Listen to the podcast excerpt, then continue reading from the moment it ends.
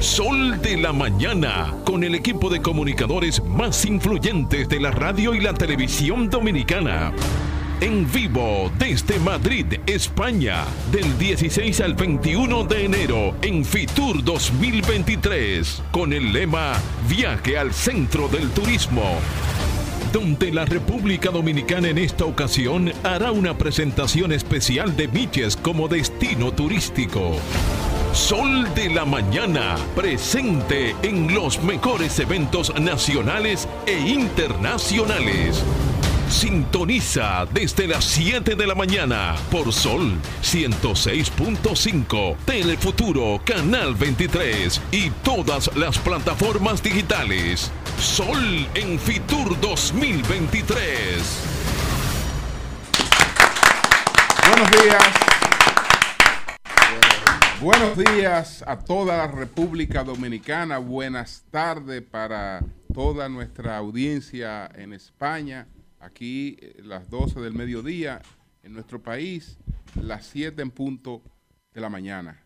Nosotros, el equipo del Sol de la Mañana, como es tradición eh, para esta época, eh, estamos en Madrid, estamos en España para cubrir todas las incidencias de una de las ferias de turismo más importantes que tiene el mundo, que es la FITUR, que se celebra en España esta vez, la del 2023, será la, eh, eh, la edición número 43 de esa Feria Internacional de Turismo FITUR.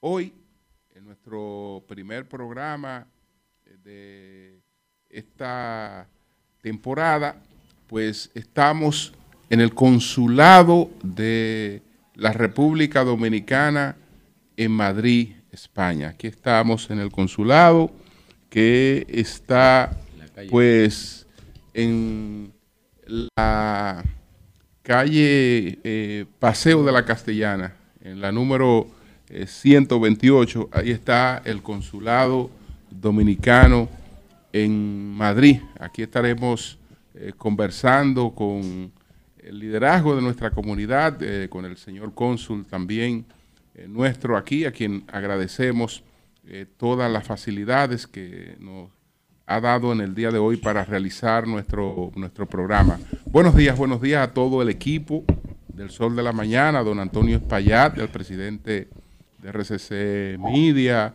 eh, José La Luz, Virgilio Félix, Eury Cabral, Pedro Jiménez, este servidor, Julio Martínez Pozo, que nos encontramos eh, aquí a todo el equipo que hace eh, posible pues esta, esta transmisión.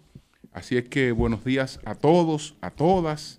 Nosotros eh, pues reseñando todo lo que ocurre aquí en, en Madrid, pero también muy pendiente de todo lo que ocurre en la República Dominicana.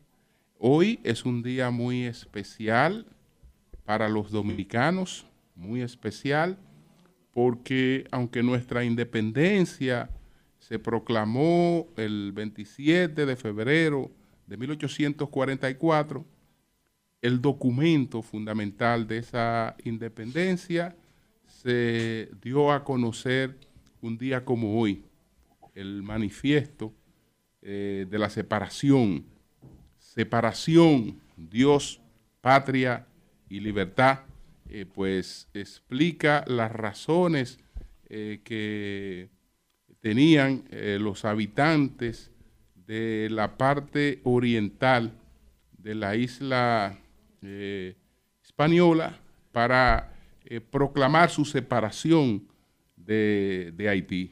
Y entonces proclamamos un país dividido en cuatro provincias, entonces que había decidido separarse de, Haití. Y el documento expone, expone eh, las razones eh, que eh, llevan pues a los dominicanos a tratar de operar como, como un país independiente, porque en términos culturales, en términos culturales, éramos un país distinto al, país que nos, que nos ocupó. Eh, éramos un país eh, distinto y eh, entendíamos que teníamos que desarrollar pues esas diferencias, desarrollar esas diferencias y a partir de ahí empezar a operar como, como nación. Entonces, ese manifiesto se publica el 16 de enero de 1844. Hoy ese manifiesto cumple 179 años. Cumple ese manifiesto.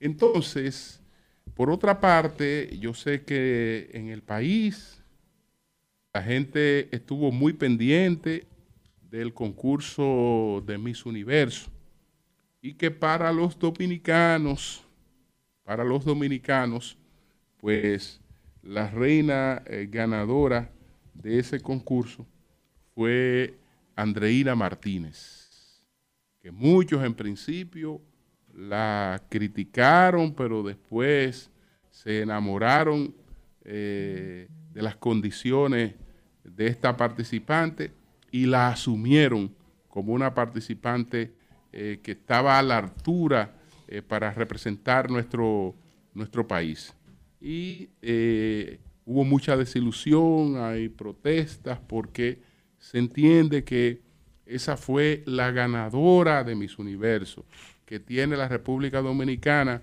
después de Amelia Vega, 20 años que no alcanza esa corona. Entonces, eh, también eh, tendremos algo de eso aquí en el, en el programa en el día de hoy, porque hay gente que ha estado opinando sobre lo que ocurrió ahí y algunas de ellas van a conversar con nosotros en, el día de hoy. Unos datos que se publicaron, y con esto eh, concluyo, porque sabemos que cuando estamos fuera del país no tenemos la posibilidad de eh, agotar eh, comentarios muy, muy amplios, porque el sentido es que estos programas estén eh, pues al servicio de nuestra, de nuestra comunidad, en, este caso de los dominicanos eh, residentes aquí en Madrid que nos acompañarán durante el día de hoy. Hay una información que se publicó en nuestro país sobre la pobreza. Estamos hablando del último informe de la CEPAL sobre el tema de la pobreza en la República Dominicana. Eh, según la CEPAL, la República Dominicana, eh, pues, eh, está habitada por más de 11 millones de personas. 11.5, 11.6, según la CEPAL. Pues eh, son los habitantes del de, eh, territorio de la República Dominicana. Y en ese territorio, de acuerdo con esos datos, pues hay unos 2 millones, hay unos 2 millones 502 mil personas que viven en la pobreza. Y eh, de esos 2.5 que viven en la pobreza, entonces hay 578 mil 240 eh, que viven en pobreza extrema. Los números han variado porque hemos enfrentado la pobreza extrema, pero eh, la otra pobreza, la que no es extrema, la general. Eh, la pobreza general, esa de la que vivimos hablando eh, a partir del siglo XV, eh, cuando se, se habla ya del concepto de marginalidad. Ese concepto de marginalidad surge con las revoluciones industriales que convocan eh, a muchas personas del campo a la ciudad. Entonces, eh, esa población que se va acumulando en las ciudades y que no encuentra empleo, no encuentra empleo, esa es la población a la que vamos a empezar eh, a llamar como población marginada. Entonces, eh, de esa población, de, ese concepto de, marginalidad, van a surgir otros conceptos y otras instituciones eh, a, partir, a partir de ese, de ese momento. A partir de ese momento, porque eh, el concepto entonces de pobreza no era tan abierto como el que manejamos hoy. Hay muchas personas que se perciben pobres por el hecho de que eh, tienen que trabajar para subsistir. Y todo el que tiene que trabajar para ganarse la vida, que si no trabaja, eh, pues no puede pagar su casa, que no puede alimentarse, que no puede pagar el colegio de, de los hijos, se siente pobre. Pero ese no es el concepto de la pobreza. La pobreza eh, se refiere, en principio se refería a la gente que vivía de la caridad, a la gente que vivía sin ingreso, a la gente que vivía de la solidaridad, que es un concepto que también empieza a surgir eh, para, entonces. Y bueno, con la aparición de la marginalidad, entonces eh, el feudalismo, el feudalismo eh, cede, eh, pues, por eh, cosas que eran, eran parte de sus atributos. Porque hasta entonces, hasta la aparición de la, de la llamada marginalidad, que después le vamos a llevar pobreza, etcétera, el feudal, el señor feudal, ejercía la vigilancia pero eh, con la aparición de la marginalidad, entonces la vigilancia va a aparecer eh, designada a una, a una nueva entidad, que es la entidad que se llama policía, que se extrae de la propia marginalidad, para que la marginalidad vigile a la marginalidad. Entonces se, se extrae esa, esa institución que se llama policía. Todo eso va evolucionando a partir del, siglo, del siglo XV. Entonces, bueno, lo que, lo que está ocurriendo entre nosotros, conforme a, este, a este informe, es que si estamos hablando, si estamos hablando de la pobreza extrema, la, la disminuí, hubo una disminución porque estaba en 5.6 y ahora está en 5.2. Pero eh, la pobreza en sentido general se incrementó por lo menos en 0,7% en, en, sentido, en sentido general, de acuerdo con este, con este informe de la CEPAL. Eh, ustedes saben que hay diferencias entre los organismos porque eh, para algunos la pobreza es un concepto propiamente eh, monetario, para otros el, concepto tiene que implicar una serie de cosas. Por ejemplo, para el, llamado índice de Gini, toma en cuenta otra cuestión, el, acceso que tiene la gente a servicios de calidad.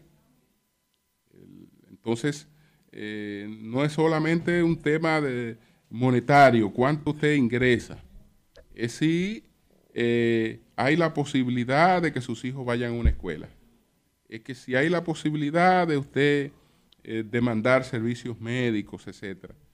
En todas esas cosas yo creo que en la República Dominicana hemos mejorado bastante. Y etimológicamente, ¿qué significa, qué dice la palabra pobreza? Porque es un concepto muy interesante, muy controversial, porque en realidad la humanidad nace de la escasez. Cuando aparece la escasez es que empezamos a administrar recursos. Antes teníamos, lo determinaba el medio ambiente, donde, donde era por fisiocracia, solamente lo que la tierra nos daba. Pero a partir de cuando se empieza a considerar el concepto de pobreza, cuando la escasez de los recursos humanos, por el éxito que tuvimos dominando el entorno, empieza a haber menos disponibilidad de alimentos o de servicios, porque Sí, yo creo que todos, sí. to- todos, en principio, todos somos pobres, ¿no? O sea, en el siglo XVII, el rico y el pobre, si, le, si, si se le dañaba una muela, se le podría la boca, porque no había servicio de salud dental.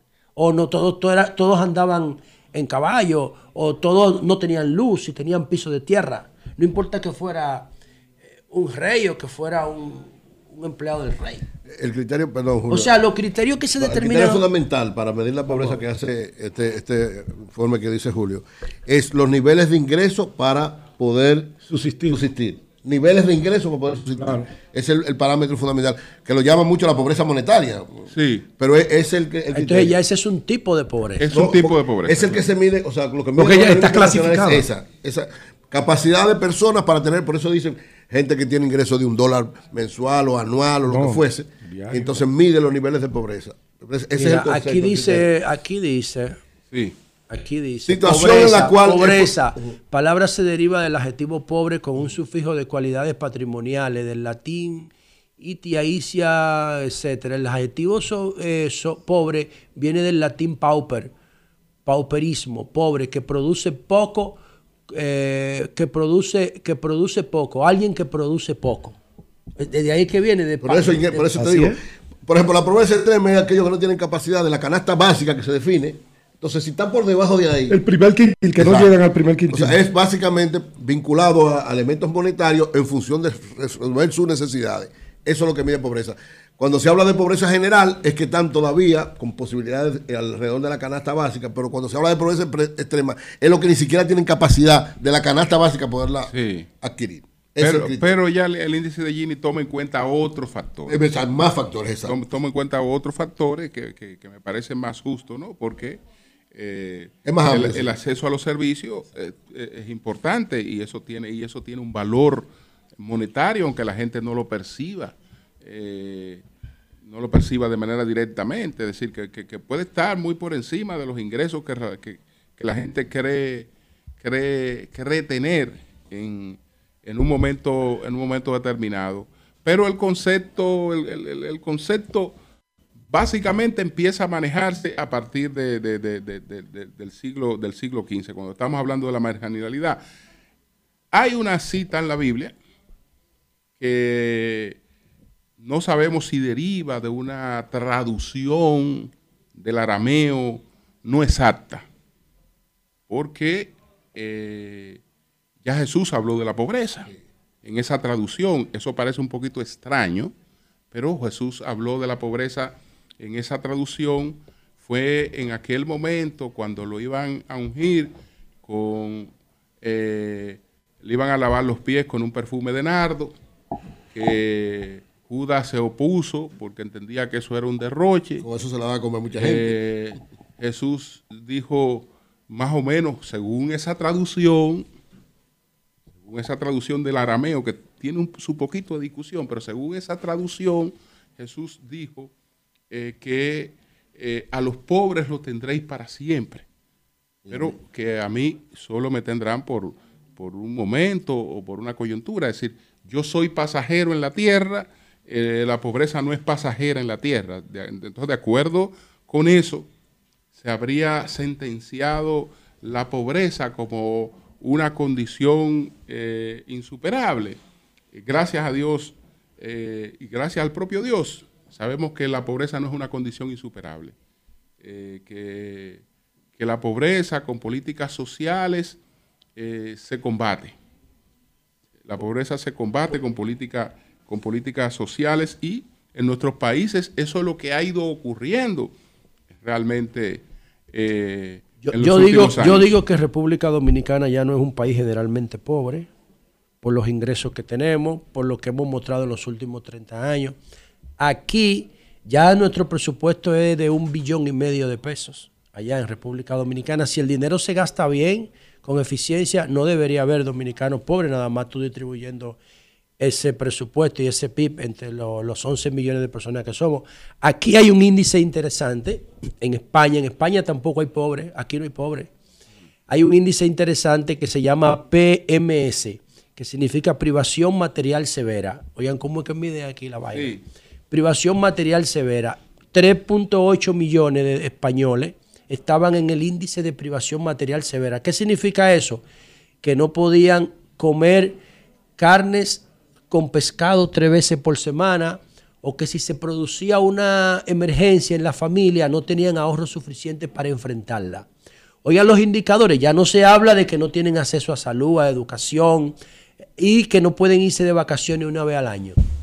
Usted está escuchando aquí. Ese Aquí no hay elementos que mide. O sea, ya aquí no hay pobre, ¿eh? Aquí no hay pobre. Aquí lo que hay es una privación severa de bienes materiales. Que si tú no puedes ir de vacaciones, que si tú no tienes ahorro o que si tú no puedes comer carne y pescado tres Pero veces en a la una semana. franja, en una franja. lo tienen ahí. 3.8 Ah, millones, 3.8, no hay pobre. Qué aquí. bueno. Aquí no hay pobre. Aquí ya, no hay ya. pobre en España. Ah, en En España. En Madrid. Ah, pero que estamos. Yo- iba a pelear también. Yo iba a lío, hasta yo iba a no, ser no, no, yo dije que Ah, en aquí España, ¿qué tú hay un índice que se llama Dios. PMS, Ah, no, pues, que está ya no se ocupa, Ah, que ya no, mide los indicadores básicos, que ya lo que mide son indicadores de progreso de calidad No, no, de bien, vida. bien, yo te Sí. lo compro. Oye, que si tú no puedes irte de vacaciones y tú no tienes claro, ahorro para enfrentar claro. una emergencia. Pero van apareciendo, van apareciendo también ya otras, otros problemas. Van apareciendo otros problemas. Eh, en España, el 17% de personas, hay un 17% de personas que eran personas adineradas, que hoy eh, no, no hablamos de pobreza eh, extrema, pero sí que tienen esas privaciones. Es decir, que eh, su vida ha cambiado en cuanto a lo que era la tradición de- de personas, de personas adineradas. Pero hay otro problema, aparte del, del problema este de las, de las pensiones, y son problemas que están asociados unos con otros. Y ese problema eh, también es un problema del mundo desarrollado en el día de hoy. Estamos hablando de 8 mil millones de personas. fue- fue un dominicano que puso esa cifra. Exactamente, estamos hablando de 8 mil millones de personas. Pero de esos 8 mil millones de personas, ya hay 2 mil millones que andan por encima de los 60 años, 65 años, por ejemplo, eh, edad promedio. Y esas personas entonces tienen otro inconveniente, que es el tema de la soledad el tema de la soledad. Por eso ya en Japón, ya en Corea del Sur, en España se está hablando de eso. Estamos hablando de el ministerio de la soledad, es decir, crear Diablo, un ministerio. qué nombre tan feo.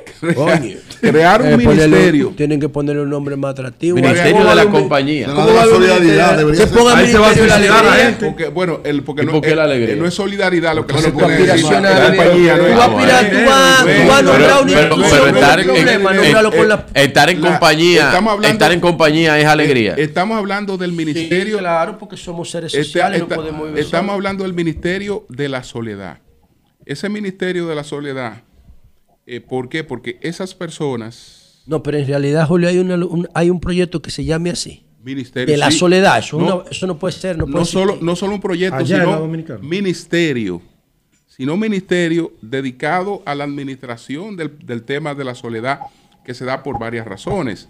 Se da por el hecho de que la gente eh, ya en el mundo desarrollado, eh, la- el índice, digamos, de reproductivo ha, ha- ha- ha dismi- ha disminuido. Y la Eh, calidad eso- y, la, eso, y la esperanza de vida ha aumentado. Una, una- ha una de las causas eh, de, de eso precisamente en, en Europa. el capitalismo, Julio. el capitalismo Precisamente va a en Europa. eso. El capitalismo, va a diseñar, el capitalismo Ah. va a diseñar marketing. Lo que pasa es que esta es la primera Lo- no, lo generación. está, lo está diseñando. el está- capitalismo lo- va a diseñar marketing lo- para, para solucionar ese está, problema. lo está diseñando. Lo único que en muchos casos aspira- la aspiración es resolver eso con tecnología y, y bueno, pero lo está diseñando. Entonces, como tú tienes a una parte de la población envejecida y viviendo sola, y, vivi- y viviendo sola, eh, pues Eso es uno de los graves, eso es uno de los graves desafíos. Aparte de que lo que decía José, eh, se- las expectativas de vida Son más altas. de 75 años se han disparado a 83. Por la, por, el- por la eficiencia que hemos De tenido como 75 sociedad. se han disparado a 83. Como esta es la primera generación, entonces está sufriendo la consecuencia. Eh, pero ya la segunda y la tercera ya van a, ser, a tener éxito.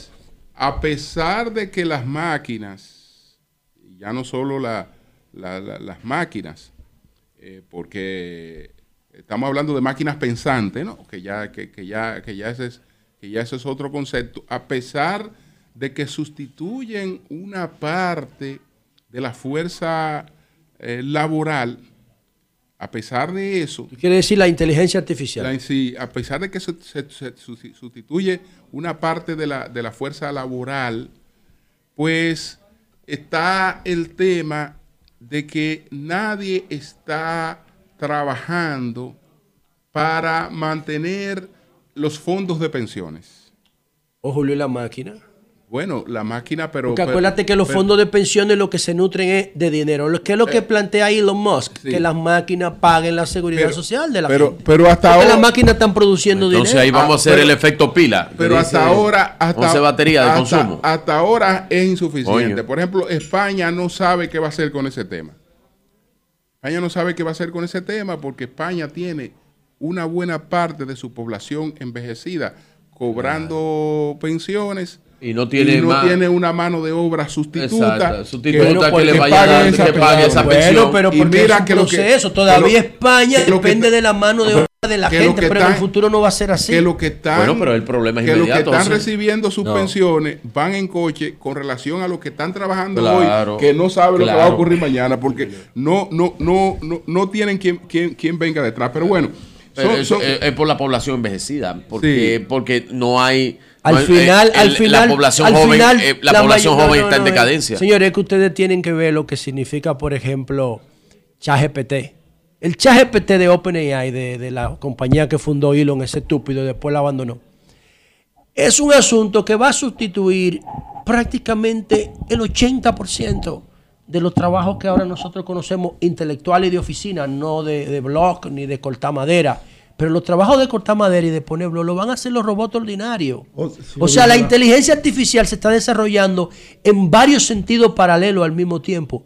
Yo, yo, yo hacía un programa la semana pasada para mi canal de YouTube, donde yo le pido a una inteligencia artificial, señores, que me arme un proyecto de, una, de un auto detailing, que me haga el plan de marketing, que me ponga los mensajes para cada red social, que me diseñe una oferta de producto, que me busque el nombre, todo, y lo hace. Pero si tú le pides a una máquina de pegar block hindú y la programa, la máquina te, te pega 200, 300 bloques por jornada de trabajo y te lo pañeta y te mezcla la- los materiales. Y entonces hay un dron que, que prepara la tierra, que la siembra, que la moja, que la fertiliza y que la cosecha. ¿Qué es lo que pasa? Que todavía nosotros no tenemos un contacto permanente con esas tecnologías porque son tecnologías de ruptura, de vanguardia. Pero cuando eso se normalice, cuando eso se normalice, busquen lo que significa ChatGPT para que ustedes vean de lo que yo, de lo que yo, o Sintesia, por ejemplo, que acá agarre un avatar mío para que yo no tenga que venir a trabajar aquí si yo estoy enfermo y lo pone aquí, habla por mí. ¿Tú estás yendo esa vaina? Sí. Sintesia, tú agarras y me programa un, un avatar y viene Sintesia y se pone frente al, al, al- al Bueno, público y a hablar. toma tus parámetros Todo, de todo, mi y va- voz y y va- y todo. todo, y va trabajando. Entonces, Él eso, eso es lo que él- viene. él- y por eso puede- yo él digo. puede, él puede repetir una cosa, una serie no, de él, cosas, él- pero él no hace te- lo que yo le diga, él, él Sí, va a hacer, lo que yo le programe. Entonces, yo Pero- creo que debemos ver la sociedad con muchísimo optimismo, porque la sociedad que viene es maravillosa. Bueno, Bueno, para ti. es me encuentro triste. Es- es más maravillosa, pero la gente Eso va a es ver menos. pesimista. es, mara- Manolito, es mara- es Me marav- encuentro triste. es maravillosa, pero eh, hay muchos desafíos. Eso sí. Hay mucho, hay mucho, hay muchos Una vida sin sin desafíos Y sería todos esos desafíos, por el momento, lo que nos están dando son más gente sola en el mundo, más suicidio. Eh, más suicidio. Bueno, en Japón hay un valle que se llama el Valle de los Suicidios. Entonces, ¿por qué eh, hay muchas cosas para las que la gente no, no está encontrando respuesta y, y no las haya? Entonces, eh, eh, se van incurriendo en unos, en unos vacíos ahí. O, o la Yo pienso, yo pienso que mientras uno tenga la posibilidad de comerse un buen plato de arroz y habichuela caliente en medio del frío, la Oye, vida sigue y siendo la una alimentación Que la alimentación inteligente ¿qué fue para el carajo hoy. Y la administración. La alimentación inteligente murió ¿Qué pasó? Con Flores, llegó a Madrid y murió. Vamos, vamos a hacer una pausa y, Salud. y Como dice recordar, Residente, señores, y que nosotros estamos en Madrid, España. Que nosotros estamos aquí porque es la temporada de Fitur, eh, la entrega número 43 de Fitur. Hoy estamos en el consulado de la República Dominicana en Madrid. Y cuando retornemos, vamos a conversar con el señor cónsul de República todo Dominicana. aquí todo el mundo hizo su comentario tú sabes- Julio. No, no, no, no, dice el no, no, comentario? no, no, No, no, no. seguimos, seguimos, seguimos. Cambio fuera.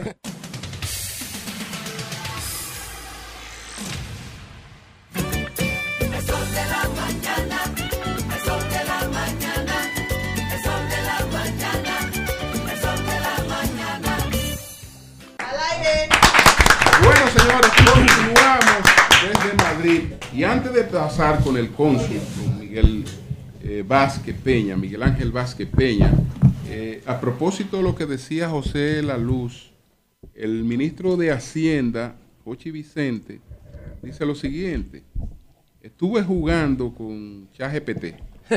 Y la verdad es que esta aplicación de inteligencia artificial tiene muchas cosas interesantes y usos diversos. En este hilo les dejo algunos de mis experimentos. Entonces, él le pidió resumir la idea de un libro. Fájate a leerlo. No, eso, es, eso es demasiado Jochi. simple para eso. Bájate a leerlo, Jochi. Jochi, esa máquina. Jochi, fájate a leer el libro, que es lo mejor que hay. Sí. Entonces, Y después tú mismo y tú- después sí, tú, que tú mismo haces tu resumen. pero fájate a leer el libro, que, que, no hay, co- que no hay cosa como esa para la...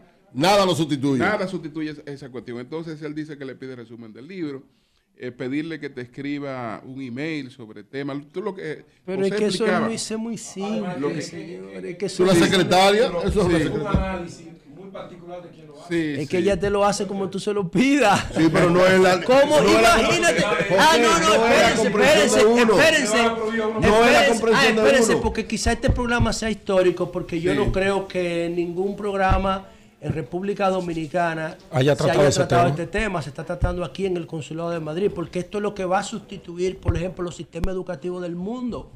Cada trabajo que hace ChatGPT A sustituir, no, José, no complementar. Pero oye, ¿por qué? No, Cada- Está bien, vamos a hacer escucha, cada, a hacer algo escucha, veas. cada trabajo que una produce, cosita aquí. que produce el- un chat GPT, porque no es solamente ese, hay muchísimos, Claro. ese es uno. Eh, es original. O sea, no hay ningún profesor que te pueda decir a ti que eso no lo hiciste tú.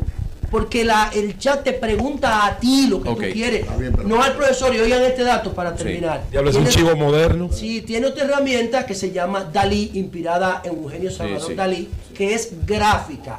Entonces, ¿qué ocurre? Que Microsoft se da cuenta de eso y dice, ok, nosotros vamos a invertir en ChatGPT 10 mil millones de dólares para integrar ChatGPT y Dalí al buscador de Microsoft, que se llama Edge, Bing, perdón, Bing.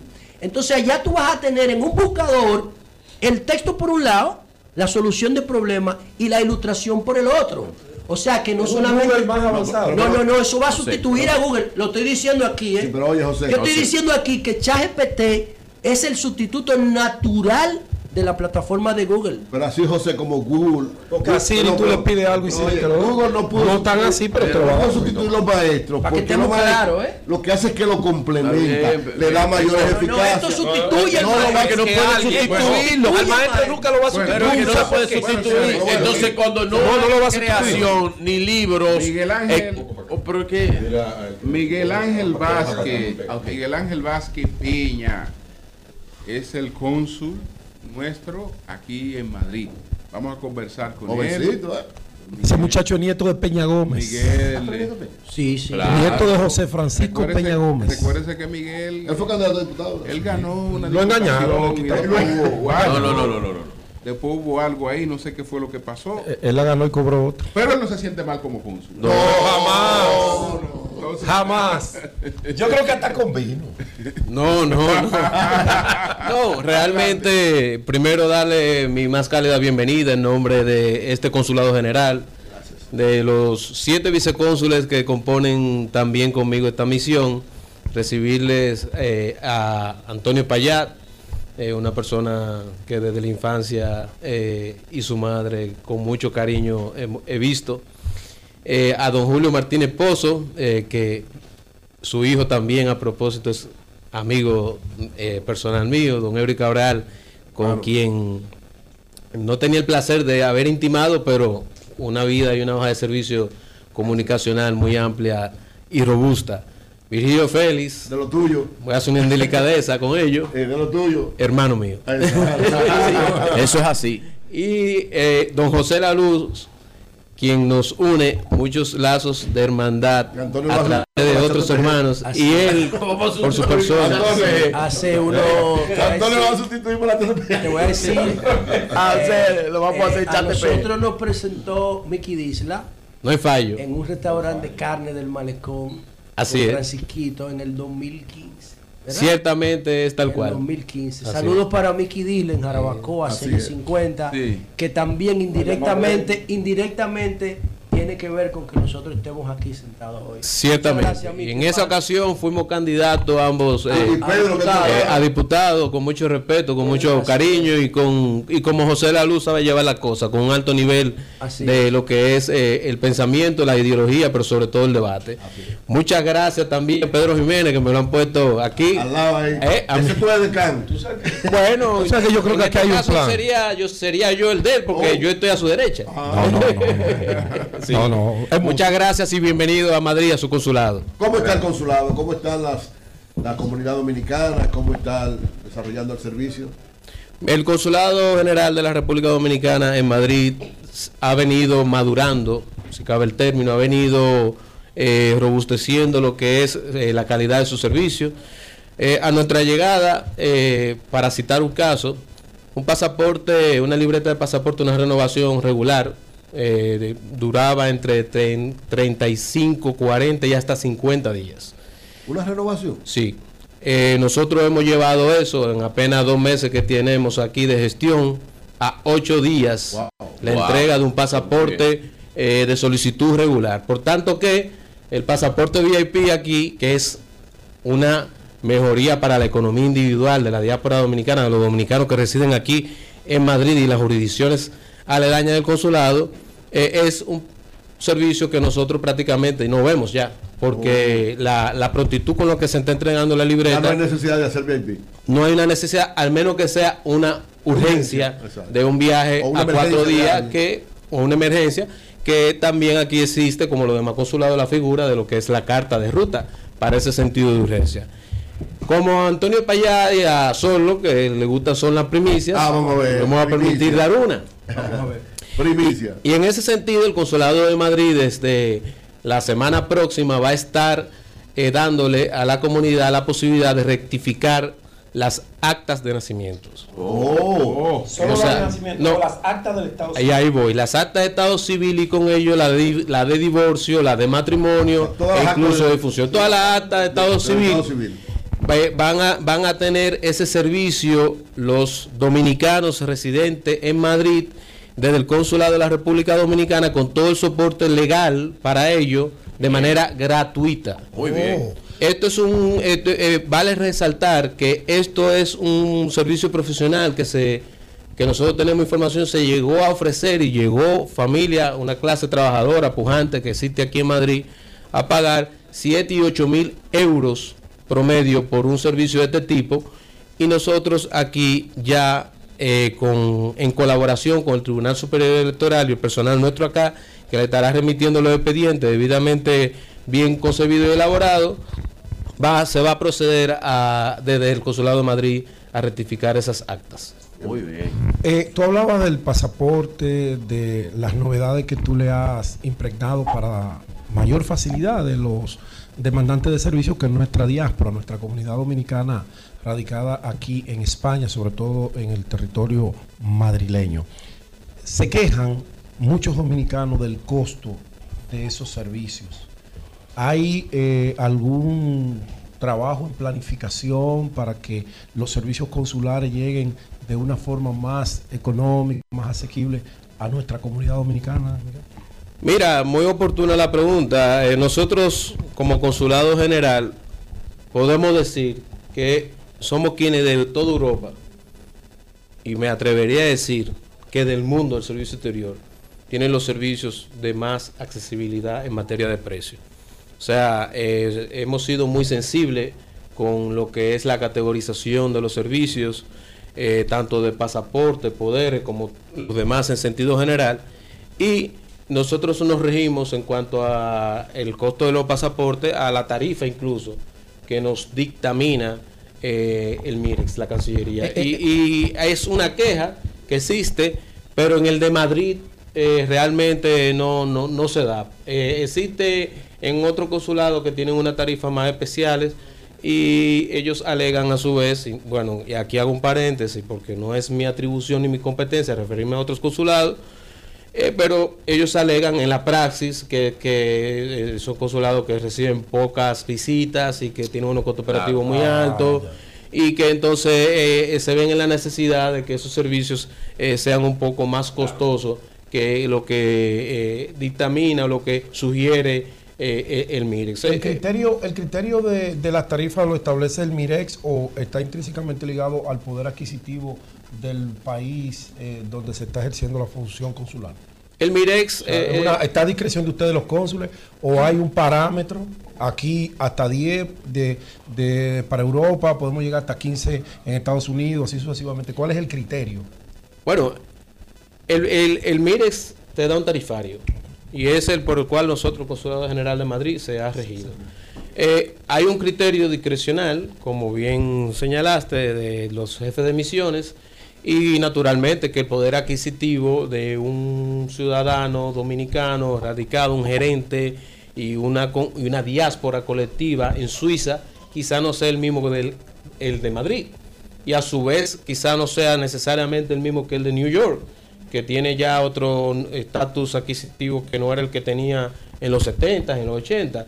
Eso evidentemente ante el sentido lógico del pensamiento eh, es eh, son diáspora distinta en cuanto a lo que son su capacidad, son países incluso, refiriéndonos a Estados Unidos versus España, de poder adquisitivo distinto, y creo que eso va de la mano, eh, eh, evidentemente, en lo que en lo que son los costos de ese servicio eh, eh, en cuanto a esas otras misiones. Yo estaba viendo que estaba viendo los datos organizando lo- los temas para este viaje, para el consulado y para Fitur. Estaba viendo que en, en- en España hay casi 200 mil, 187 mil, tiene la ONE, la Oficina Nacional de Estadística registrado. Aquí hay unos 70, casi 70 mil dominicanos. Mira, se- sí. No, no, dime, esos son los datos. de- Bueno, nosotros, Sí. nosotros tenemos sete- presuntamente 75 mil En Madrid. aproximadamente residentes eh, eh, aquí en, en Ok, Madrid. entonces, continúa. Pero ¿qué sucede? Bueno, por ejemplo, nosotros tenemos en, en la data dominicana 40 mil ciudadanos españoles residentes en República Dominicana. wow. 40 mil ciudadanos españoles residentes en Dominicana. Como todos sabemos que en Dominicana hay un volumen mayor de españoles. Claro, claro. Sí, porque todos no tienen, no sé, no, No hacen están la- los regi- trámites debidamente de- registrados. no está registrado. Pero y ni que- hablar de la descendencia que Claro. ha dejado. eh, Genera derecho. La descendencia de españoles. ¿Cuánto, que a hay- ver, ¿cuánto hay- ustedes estiman Este, que hay dominicanos? Por encima aquí de esa en- cifra en, en. España, no en Madrid, en España. En? España se tienen que haber eh, eh, sobre los 110 mil, 115 mil eh, dominicanos. Recuerden también que, eh, eh, y eso sí está determinado, que, hay, que en ese número hay una parte importantísima de hijos de dominicanos que ya, o sea, que nacieron ya aquí, que son aquí. españoles. Entonces yo vi que ustedes, el gobierno de ustedes, No hay una data específica, José, no la hay eh, exacta, porque también se da el fenómeno de que cuando el dominicano viene a España, que se a- que hace su residencia y luego se naturaliza, entonces no comunica necesariamente al consulado o, o a la embajada que es español ya. Pero también se ha dado una migración que originariamente llegaron a, España, se fueron a otros países de Europa y ya no sabemos. Incluso quienes aquí en su momento pudieron haberse empadronado en el consulado dominicano o quizás incluso en la Junta que también está aquí con nosotros en esta misma sede consular. Nosotros le hemos cedido a la Junta Electoral, eh, a la Junta Central Electoral, un espacio para sus operaciones. Eh, luego de empadronarse en la Junta, tampoco sabemos si eh, qué cantidad exacta se ha movido a otros países. También tenemos el dato, y lo compartí en su momento con doña Yulisa Reynoso, de origen dominicano, embajadora de Estados Unidos aquí en... Ella va a estar con nosotros eh, esta semana. Ah, sí, así me comentaron. Va a estar con nosotros la, la embajadora de Estados Unidos. De origen eh, dominicano. eh, de origen dominicano. De Salcedo. Sí. De Salcedo, La, específicamente. la- la embajada, la embajadora de Estados Unidos en en España, España, en España, en el Reino. Unido de España. Y con ella estuvimos eh, conversando sobre el tema también de que ha habido una migración de dominicanos que han venido a, a radicarse en España, pero luego se han ido a Estados Unidos. Y ese dato nosotros no lo tenemos. Lo cierto es que hay sobre 110 mil, 120 ¿Y mil dónde, es- dominicanos. dónde es que más están ubicados? O sea, ¿cuáles son las comunidades? ¿Dónde se concentran más dominicanos en Madrid? ¿En cuáles comunidades, en cuáles barrios, en cuáles zonas de, de Madrid se concentra mayor cantidad? Bueno, los sectores eh, más populares, eh, de más eh, incidencia dominicana, está Cuatro Caminos, está, Vi- está Villaverde, está Usera. Son sectores que donde Hay una gran cantidad de dominicanos. Usted transita, incluso por calle de uno de esos sectores, y se siente Caminos que parece- está en Dominicana. Parece lo mina. Yo, yo vi, yo- yo- yo vi- yo vi que ustedes eh, el año pasado, creo, eh, como que homologaron la licencia de conducir de República Dominicana aquí con las autoridades españolas. ¿Ese servicio se ofrece? ¿En qué consiste eso? Si Bueno. yo tengo una licencia, yo la traigo aquí, me la homologan con las autoridades de tránsito de aquí. Sí, hay un proceso, naturalmente, como todo en la vida, para poder agotar eh, ese proceso, pero Tú ciertamente... tienes que reexaminarte. eh, necesariamente sí. Sí, porque allá manejamos como... No, no, es que son leyes distintas. Son leyes distintas. Tiene que hacer pero, un upgrade. pero se homologa y hay un paso más expedito Miguel. para, para dicho propósito y hay algo que hay que resaltar. Sí, Nosotros tenemos aquí desde el año pasado el Intran. O sea, el Intran Ah, está en esta ah, sede consular también. Sí, la sede tiene, eh, ha acogido muchos hijos. Atención, Eh, eso- yo- o sea, entonces que Hugo Vera tiene una oficina aquí. pero Aquí. que-. Aquí tiene un tiene un tiene aquí el Intran está aquí emitiendo licencias renovaciones de licencia Ah, de ya. conducir ya sea por pérdida por vencimiento. Ah, pero esas licencias valen allá. La no sí. valen allá y valen aquí de manera transitoria. Por, Eh, por- para por quienes tres veces valen aquí. exactamente para Sí, quienes están sí, aquí sí. de paso también aquí le vale y sigue siendo un documento de identificación para, Miguel, para los eh, por otra parte, eh, ¿qué informaciones tienen ustedes sobre eh, el intercambio comercial entre España y la República Dominicana? Eh, por ejemplo, además de los rones nuestros, de los cigarros. Yo vi mucho Brugal. Sí, lo que que- pasa es que hay, la- eh, lo que pasa es que Brugal, la, la dueña, el, el consorcio dueño tanto de Barceló como Brugal eh, eh, son consorcios licoleros internacionales. Sí, Sí, ambos. son dominicanos. Pero son productos dominicanos. Son productos dominicanos, Se exportan sí, como claro, dominicanos, claro, son claro productos sí. dominicanos. Entonces, el nivel de intercambio, ¿qué, qué informaciones tienen ustedes? Bueno, como todos sabemos, eh, España para República Dominicana Brutal. es su, tercer socio comercial más importante. Ya. Y en cuanto a la parte hotelera, eh, el mayor número de habitaciones que hay en nuestro país es de empresarios de origen eh, español. Ferretería, supermercado. Ahí va. Sí. Todo lo que es provisión de ferreterías, insumos alimen- alimenticios, como lo son los supermercados, Claro. un gran, una gran rama ya de lo que son las farmacéuticas también, los almacenes de provisiones. eh, El, el ramo de seguros, restaurantes. O sea, España en República Dominicana tiene. Es muy fuerte. y para nos, y para España nosotros significamos sin duda el mayor so- el mayor y más grande socio comercial de toda de todo lo que es el Caribe y un socio importantísimo de América Latina. Se están haciendo eh, mayores aprestos para que esa relación comercial se, se expanda, se pueda agigantar. Nosotros tuvimos eh, recientemente una- a nuestra llegada por Guadalajara, identificando en lo, conjuntamente con la embajada eh, de nosotros acá en, en- en España, identificando diferentes nichos de mercado e, e- e identificando empresarios que quieran ir a invertir a República Dominicana o exportar productos, por ejemplo, por citar un caso, de Guadalajara a la República Dominicana.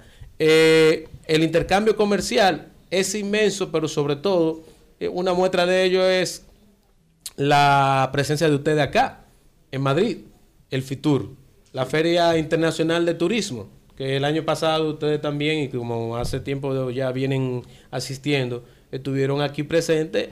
Es una, es, es, una, es una feria que congrega al mundo entero en materia de turismo, donde siempre, aunque República Dominicana no sea el país anfitrión como lo fue el año pasado, es un país de principalía. El stand de República Dominicana es uno de los mejores stands, que de hecho donde habitúa el rey a hacer una parada de mayor eh, estancia regular de tiempo por la vistosidad, por lo nutrido y por lo importante, reitero, que es para el sector hotelero la República Dominicana. ¿Algo especial del consulado para este FITUR? Bueno, nosotros estaremos acompañando a las autoridades eh, del Ministerio de Turismo en lo que es el FITUR. Eh, también es para nosotros de, muy de mucho regocijo el que la menina caribeña, que es caribeña porque ya se hizo una menina dominicana, ilustrada por una dominicana, Taina Almodóvar, eh, tenga un espacio en una edición más pequeña que la que exhibimos aquí en Salamanca en el mes de diciembre, tenga un espacio en Fitur y bueno, eh, nosotros como consulado estaremos eh, respaldando lo que es toda la duración y distancia del evento. Miguel, tus proyectos políticos entonces, tu carrera política eh, ¿hay una pausa para dedicarte a, esta, a esta labor o eh, tienes en plan alguna aspiración? y Julio, y, juntar ahí con esa pregunta que tú no, yo, yo, tengo otra pregunta. Que tú nos hagas un poquito una reseña, aunque sea breve, de tu biografía, porque tú eres nieto de Peña Gómez. Y ese nombre de Peña Gómez pesa muchísimo en la historia y en el gobierno actual.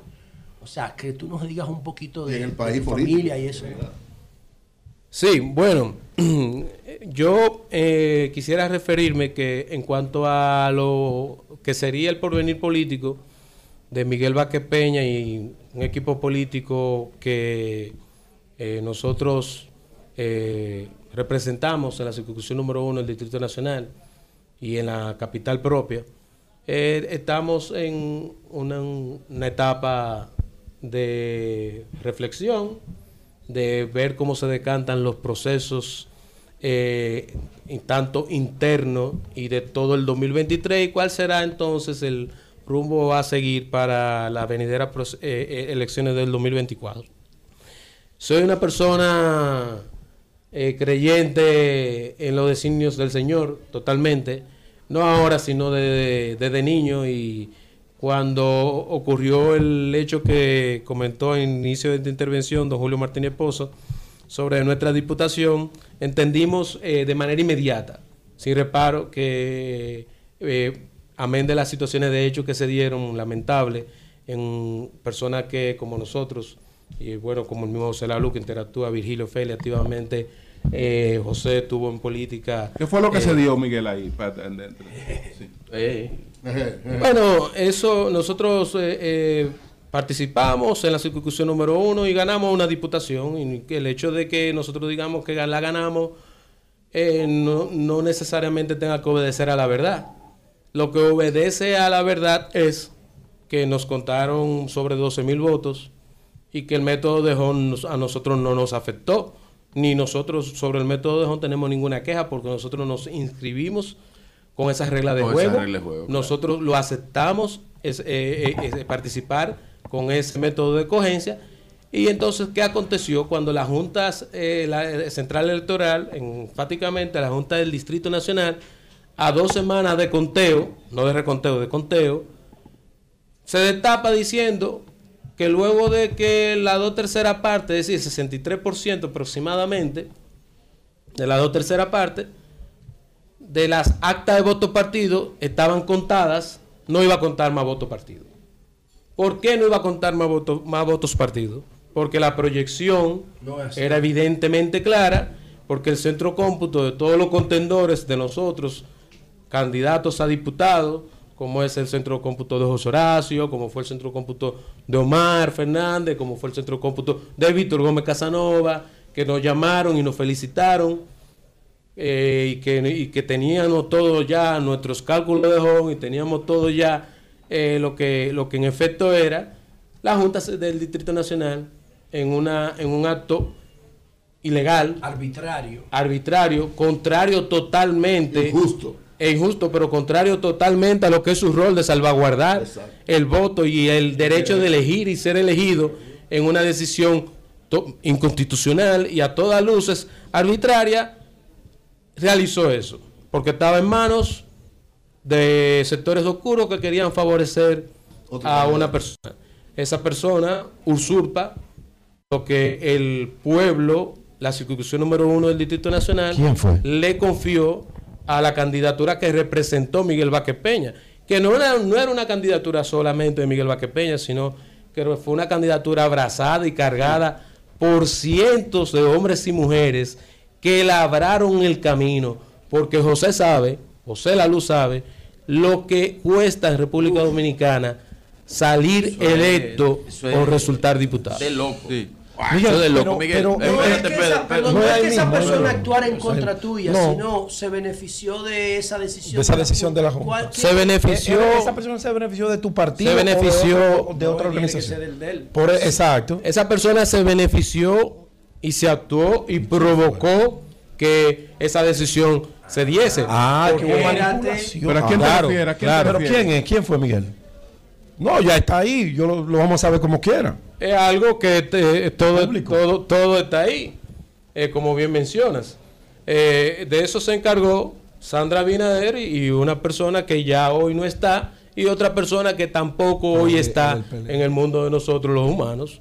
Bueno. Y, y cuánto eso está ahí y lo saben e incluso quienes actuaron en, en- en efecto y están conscientes incluso jueces que en ese momento fueron titulares del Tribunal Superior, Superior Electoral. Están conscientes de ello y, y uno de ellos incluso lo expresó. ¿Qué se hizo y cómo se obró? Y esa es la gran verdad, pero eso es el pasado ya. A nosotros que yo creo que en esa dirección es Sí. que más iba la pregunta de Martínez sí, Pozo. Tenemos pendiente lo que José te, te- te Eh, nosotros estamos de tu- de nosotros, tu- nosotros estamos ahora enfocados en hacer un trabajo Sí.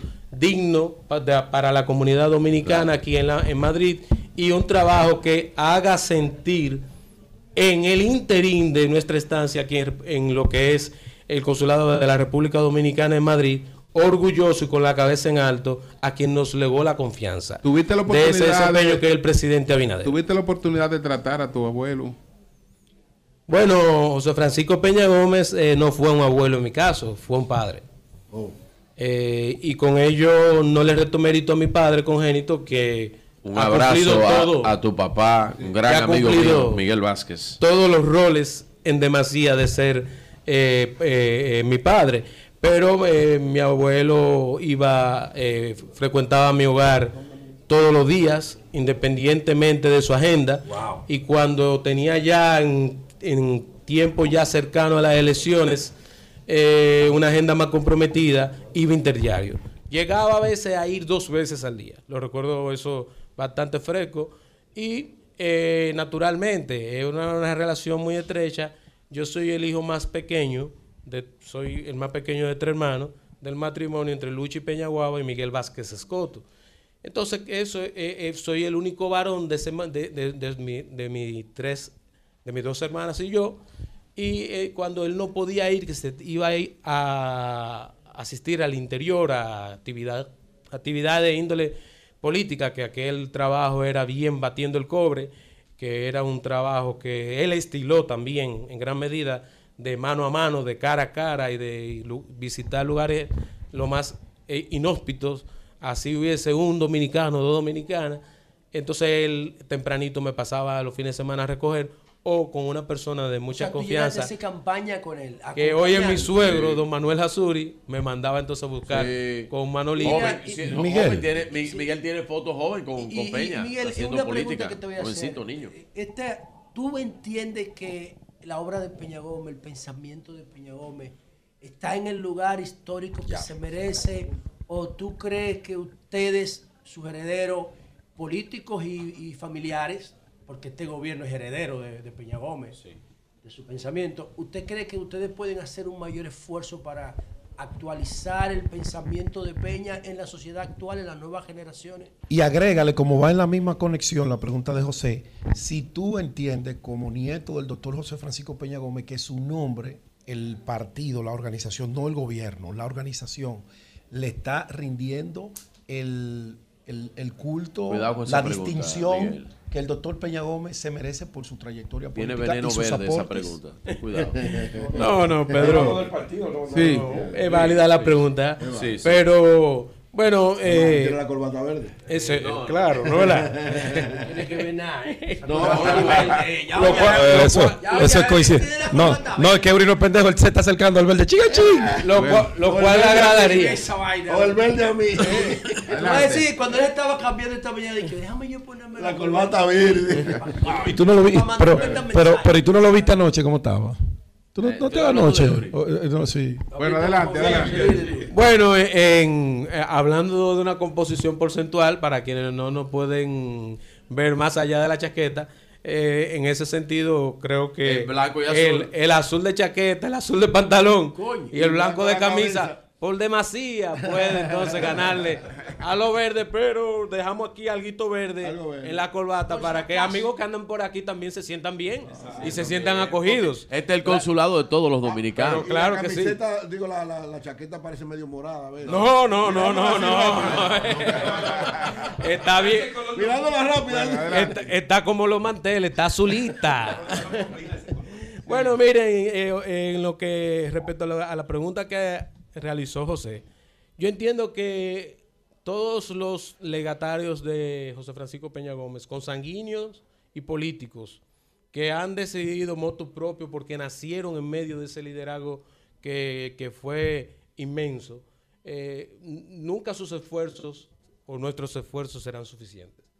Nunca serán suficientes para ahorrar la dimensión de un hombre que sacrificó todo y antepuso todo, hasta su propia vida, por la patria que tanto amó, que fue República Dominicana. Así que eh, es una tarea de cada uno de los que nos representamos en ese ideal, continuar eh, abrazándolo en el marco de la transparencia, en el marco de la sensibilidad social, en el marco del amor al prójimo y en el marco de hacer de que no importan los colores, República Dominicana sea un país cada vez más grande y más pujante Eh, y de mayor y de mejor relación internacional eh, como él eh, se ocupó de hacerlo. De hecho, aquí en Madrid, en España, fue uno de los países que mayor acogida tuvo Mira, ese liderazgo y dejó Don relaciones Lucio- de primer Don orden. Lucio, don Lucio Blasco tiene fotografías inéditas. Ojalá que... que- Julio, ¿quién es ese señor? Explícalo. Estamos hablando del, del dueño de Casa Lucio. Ya Estamos hablando del dueño de Casa Lucio. Él tiene fotografías Casa inéditas con, con, con el doctor Peña Gómez, con, con Felipe González. Felipe con- González y Peña sí tenían con- una amistad. Sí, una, brutal una amistad con- brutal. con la Internacional Socialista. Sí, eh, pero compa- compartían, comparti- com- eh, él compartía mucho allá, en, Allá ese, en la- en en ese ese- en sitio. ese- en ese lugar. Y con don Carlos Andrés Pérez, hay- tiene fotos inéditas. Ojalá, que- porque ya tú sabes que don Lucio está, está mayorcito. Sí, Don Lucio- don Don Lucio Lucio- está muy mayor. Don Lucio está mayorcito Ay. ya. eh, ojalá que, pueda, que, que puedan conseguir. Sí, me habían comentado parte, de- parte de ese archivo. de esa yo- relación yo que- la que oportunidad de existió. verlo. Sí, Me habían comentado esa relación que existió eh, entre Don Lucio, dueño de Casa Lucio, un restaurante muy famoso aquí madrileño, y el doctor José Francisco Peña Gómez. Y bueno, a propósito de, claro, eh, eh, tuvo una relación de hermandad. José Francisco Peña Gómez y Felipe González fueron hermanos. Eh, en, el velatorio yo era un niño de 12 años del doctor Peña Gómez. fue José fue, Fue Fel- Felipe precisamente Felipe González quien le leyó el panegírico y le, le dijo, le despidió con esas frases, con esa frase emblemática de que José Francisco espero que la tierra te sea más leve que la vida. Eh, lloró, lloró a su hermano y a decir de Jesús Valdera, que un amigo en común eh, que siempre se mantuvo y ya está radicado en República Dominicana, eh, dice que cada vez que habla con Felipe, que asiduamente hablan entre cinco o seis ocasiones al mes por teléfono, se Que lo- visitan. Lo maltratan, mu- de lo maltratan mucho eh, en, un, en un libro que hay por ahí. Ah, sí, Tres. llama- sí. Sí, sí, sí. sí. Tres de El- esas el- El ocasiones. periodista de negocio. ca- de casa abuelo. Sí, de, de, de, de bajo vuelo. de Acaba bajo con vuelo. su bandera. Eh, eh, Felipe. González está Eh, activo todavía aquí Está activo, ¿Qué está activo y hace mucho que no sale está activo y se, hace poco se celebró el 40 aniversario del ascenso de lo que fue el PSOE al poder, de la mano de esa gran transición de, de la mano de Felipe González.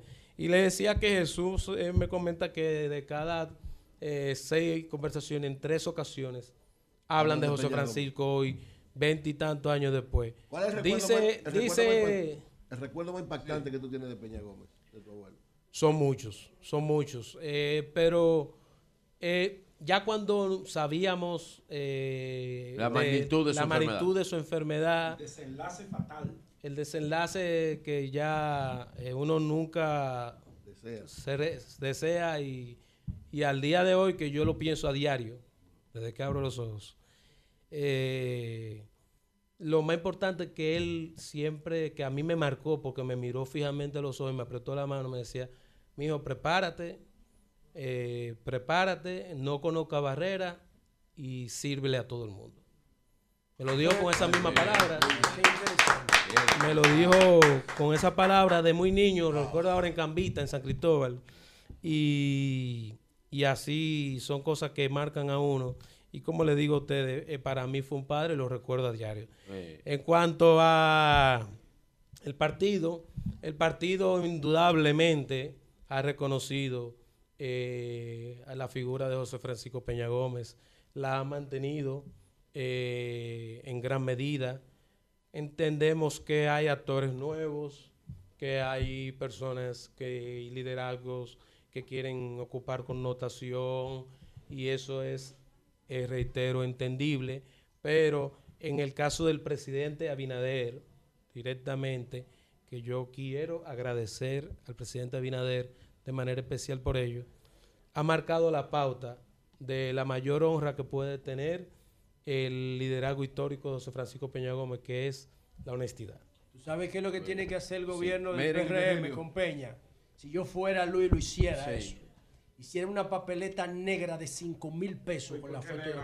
pero ¿por qué negra, papeleta? ¿Y por qué negra la papeleta? Yo sé lo que yo estoy diciendo. No, eso es racismo, la no. Pero puede tener otro color. Negra, negra, Oye, no, negra. ah, Eso es racismo. ¿Cuál es la tarjeta de crédito más bacana? La black. Bueno, ¿Y qué significa black? Bueno. Eh, no es poder. Una papeleta de 5 Pero mil tú- pesos. tú sabes que- no de 2.000, pero tú sabes 5.000, que- negra Que tratándose del doctor Peña Gómez, que sufrió lo mucho Obama, el tema racismo, Lo que yo le pondría Obama otro con la- color. Con la revolucionaria De, la, de la guerra de independencia. Mira, que la puso en la papeleta de 20 dólares. Yo pusiera Peña en una de Miren. 5 mil. Pero no negra, pero no negra, José. Eh, miren. lo que le hicieron a Peña? Por eso, por lo que le Mira, mira, eh, primero eh, ¿Peña. ¿Qué fue lo que le hice? eh, estar aquí. Le hicieron está- una pregunta No, a él, pero que yo- lo vivió en carne propia. No, pero yo, yo, yo sé, pero que. Pero, le, Eh, le metían el himno a las 12 del día, todos los días. No, Ah, eso, no, sí, ah, obligado. eso fue Sí, Balaguer. eso fue Bueno, Balaguer. adelante. Eso fue Balaguer. Balaguer, Balaguer. Adelante no, a los lados y atrás. Sí, mire. Es que lo, lo- lo discriminaron. Peña Sí, fue, señores, la mayor expresión de liderazgo popular de la historia del país. El más grande La líder de mayor expresión de, del liderazgo El más popular grande líder de masa de la historia República dominicana. Sin ¿eh? embargo, sin embargo, ellos se reconciliaron. eh, Balaguer y Peña Gómez se Yo, reconciliaron. che, Era un hombre que no guardaba rencor. Peña Gómez perdonó a todo el Yo promoviera A pesar- un billete de 5 mil pesos. Lo engañó. Yo, yo comenzaría, para que Virgilio pase, yo comenzaría Yo con el partido. No engañó, Vázquez porque- Peña. Porque él fue sincero cuando le propuso. Cuando le propuso el 2 y 2. Casi lo agarra, ¿viste? Eh, cuando- Gómez casi lo agarra. dos de adelante de Eh, eh, Bueno, pero. Pues, Eso no iba a llegar nunca. y él- además, él estaba, él estaba más viejo. Él quería que se iba primero. Va- yo, yo creo que Balaguer manejaba información de la salud. y lo mejor- Lo manejaba todo, Balaguer era el diablo. Hacen la cita de que Balaguer, no recuerdo de en qué libro, el hay una cita de que Balaguer le dijo, bueno, Bueno, doctor, Doctor, ya para eso yo no estaré ahí. Y se murió después. Mira, yo creo, yo creo, Miguel, Miguel, y lleva este mensaje, aunque yo sé que los PRMistas siempre están pendientes a las cosas que yo digo aquí. Pero era yo que Tengo grandes mi amigos ahí en el chance. PRM. Murió cuatro años Y, después. y entonces yo comenzaría para resaltar esa figura emblemática que representó para la sociedad dominicana y para Latinoamérica y gran parte del mundo el pensamiento político José Francisco Peña Gómez en los locales del PRM, porque me dicen di que, que en vez de una foto de Peña Gómez, la foto que está es de, de Está bien, Rodolfo Abinader padre, que la fue un hombre de grande, pero una fotico, aunque sea un rinconcito del doctor Peña, ayudaría a edificar otra foto al no pensamiento de esa. nueva generación, ¿verdad, Miguel? Bueno. Y, y- y yo no yo le haga- puedo regalar alguna, yo y tengo no me haga decirte lo que Pero significa. acuérdate que el PRM, porque el PRM, hay que decir que el PRM es una combinación. Sí, pero- PR el PRM, en términos de herencia política, es verdad que es PRD. Sí. Eh, en- Y la en herencia política de la fuerza del pueblo. Pero, Espérate. no, no, no, no. no, En pero- términos legales. serio. Pero en términos de partido alianza- político, ese, pa- ese pa- partido lo creó el doctor Sí. Abinader. Correcto, porque El era la Alianza Social. Dominicana. La, lo- lo La creó, ACD. Hay una combinación. Y también hay una combinación en lo que es el presidente eh, Abinader, que en términos políticos está abrazado al pensamiento de Peña Gómez. Pero Luis Rodolfo Abinader es presidente porque es hijo de Rafael- de Rafael Abinader. Es Abinader decir, él, es- WhatsApp. él es presidente por la siembra de su papá, que él la continuó en todos los sentidos. La continuó. Sí, es por eso que él es presidente, porque eh, él tuvo la oportunidad de dedicarse, qué sé yo, 25 años a llegar ahí. Sí, a Con construir todo, un proyecto. Con todo resuelto. Ah, sobre la base. ya. Sí, claro que sí. Ya, ahora sí. claro que sí. Él tuvo, él tuvo, él, él tuvo la oportunidad política Y, y económica. y económica, dedicarse a hacer política, que lo hizo con, con- con- como se hace, pero dedicarse. Pero ya tenía también el nombre, porque aunque Abinader no, eh, digamos, en términos electorales, no, no prendió, sí se hizo una figura conocida. Sí, Es tenía- llegó a ser tenía- senador de la República. Tenía awareness, Él- él- tenía conocimiento eh, público, el apellido-. No, y en- ¿Tú sabes lo que hizo Luis Abinader? y Sí, sí. Ese apellido, quien lo labró políticamente fue el Fue el papá. Milton Sí, eso es así. Friedman. Fue, que Eso fue- así. fue- fue el que la- No, labró. eso es lo que hablamos anoche. Mire, entonces ahí hay una combinación de, de- de cosas que eh, hay que, que tomarla en cuenta Que también hay que y decir respetarla. que el doctor José Rafael Milton Friedman. Desde la época de Trujillo estuvo, fue parte de la compilación del, movimiento que llevó a salir del Trujillato, que luego se entregó de manera permanente por todo lo que tiene que ver con la Mira, construcción de la democracia, eh, Abinader y que terminó a- siempre aplicó- en esa orientación. Una orientación. A- a- antes que Abinader aplicó la frase de Milton Friedman que dice, mantener las ideas vivas hasta que lo políticamente imposible se convierte en políticamente inevitable. Así es. no, el Eso fue lo que hizo antes, antes de terminar. Perseverancia. Antes de terminar, porque ya el chat, el chat GPT de nosotros, Lea, Sí. está haciendo una seña desde allá. Miguel, espérate, espérate, Miguel. espérate. No, es que ¿Cómo tú te llevas con, con, con tu tío, con Peñaguaba, que está en la acera de enfrente políticamente? José Fran. Pero, pero José Fran, José José Fran. Fran, porque Peñaguaba es... José Fran, Sí, Fran, lo- José Fran, José No, Fran. porque yo dije Pero que bien. Con el tío de. Alfredo, ¿cómo tú te Un llevas? saludo para Francisquito. Eh, Un saludo especial. Especiales. Está escondido José Fran. Después José de Fran. que ¿Cómo hizo una actividad José con mucho Fran. partido y no fue nadie. ¿Cómo? Pero está bien. José Fran es mi tío, eh, de hecho es, ellos son tres ¿Dónde hermanos de Si padre usted y madre. Desde niño me crié con Tony, con José Fran y mi- por supuesto con Si mi usted madre. ve a José Fran, amárrelo. José Tiene Fran, mucho que es no mi- lo ven. José Fran es un tío querido. Y nosotros supimos entender, en principio no fue fácil, pero nosotros supimos entender con el tiempo que las decisiones políticas de cada quien en la familia eran decisiones políticas y que las decisiones intrapersonales y familiares eh, eh, así, lo, así también lo eran. Eh, costó, y tengo que decirlo, costó creer, eh, entenderlo en un momento, porque eh, eh, las, eh, las pasiones políticas anteriormente eran, valgan el, valga el mismo término, se ejercían de una manera eh, de, de- de mayor robustez y apasionadas. Eh, Ese Eh, José pero, que le gusta el color de tu pero. José Fran, José sí, Fran, a José Fran le debe gustar un bastante estratega el- político, el color de mi últimamente corbata. políticamente muy equivocado. Pero José Fran es un hombre Repetitivo. que debo decir que amén de El sobrino. que debo decir que sí, que amén de sus eh, decisiones eh, muy válidas, eh, porque vuelvo y reitero, cada quien eh, t- está en libertad, en derecho incluso constitucional, de eh, eh, circunscribirse o estar en la eh, líder política que desee, pero José Fran eh, tiene una connotación especial, que es que él tiene un partido.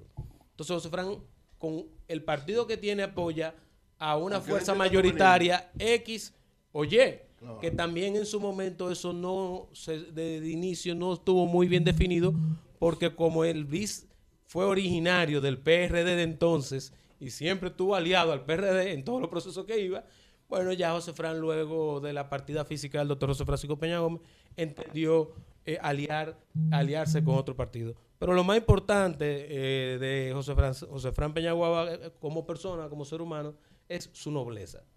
Es un hombre que yo he visto, que yo he visto hacerle favores Noble a solidario. todos los colores políticos sin esperar nada a Eso es cambio verdad.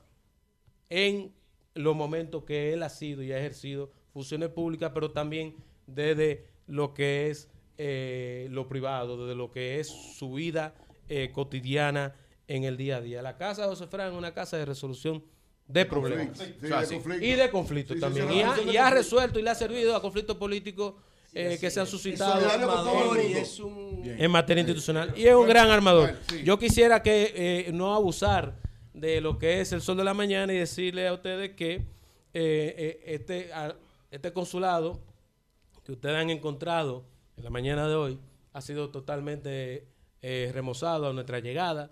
Nosotros eh, eh, Siempre ha procedimos. funcionado aquí. Siempre ha funcionado aquí desde hace ya 14 En la años. En Paseo de la. Castellana, 128 en el centro de Madrid. Nosotros desde que eh, llegamos al consulado procedimos a pintarlo completamente, se actualizaron licencias de los equipos informáticos, se adquirieron eh, impresoras para todas las áreas para poder eficientizar ¿Es nuestro este local o es rentado? este es un local rentado y voy a referirme a eso, a ese tema en breve. Se- nosotros adquirimos mobiliario nuevo para el área de sala de espera, de recepción de el área de recepción de visita, para el área del despacho y, a- y todo ello se realizó antes de nosotros cumplir un mes de gestión en lo que fue ya eh, finales de noviembre del 2022. Se habilitaron tres oficinas para igual número de vicecónsules que no tenían un espacio físico donde desarrollar, desempeñar sus labores. Eh, vicecónsules que prestan servicios eh, al consulado, que están haciendo en, su, en la misión sus trabajos. Y también nosotros eh, eh, adquirimos eh, diferentes obras de arte para exponerle en los pasillos, en la oficina de este consulado, para que el dominicano cuando llegue se sienta en lo que efecto es su casa y de autores que son una expresión máxima de lo que es la dominicanidad. Yo quiero agradecer de manera especial a Marifrances Atías, que nos regaló una colección, nos obsequió al consulado de obras de arte fotográfica, su colección Fugaces, que está expuesta en nuestro pasillo principal, y es parte también de lo que ha sido eh, el esfuerzo de nosotros eh, mantener esta casa dominicana en Madrid a la altura de lo que merece y, y representa este consulado, que es la puerta de Europa. En cuanto a la eficiencia que hablábamos ahorita en los pasaportes, en cuanto a los poderes, nosotros teníamos un límite de 20 citas al día. Aquí se realizan con recurrencia poderes eh, para po- ser utilizados en la República Dominicana, un, un poder, un mandato.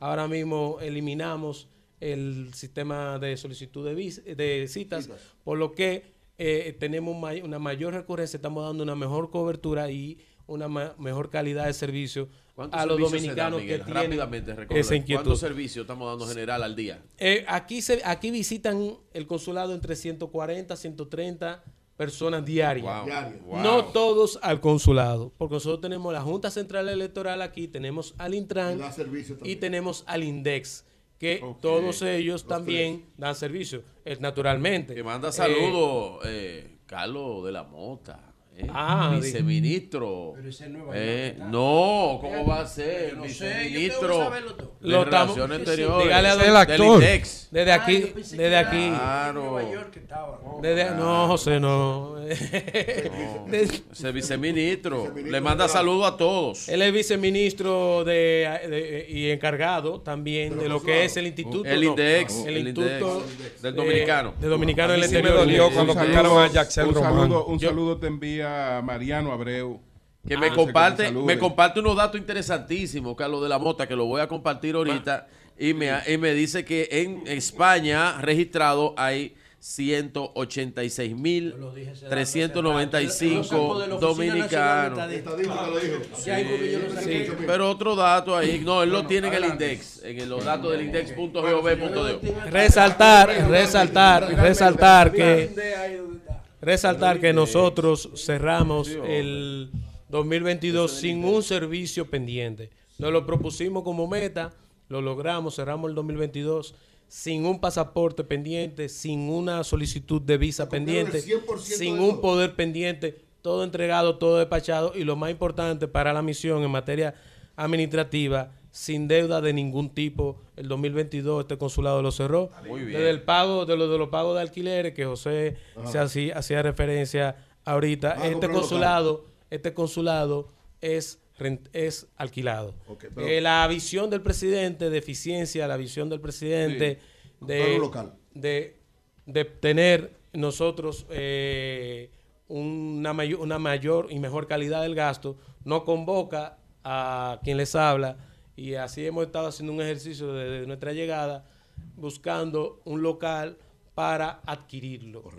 Porque con lo que se ha pagado aquí en estos 14 años que lleva esta sede en esta locación, este local se hubiese sido hubie- se hubiese comprado y ya hubiese sido parte del patrimonio de la República Dominicana y hubiese sido y hubiese significado desde ya una carga menos para lo que es eh, la administración de esta sede consular.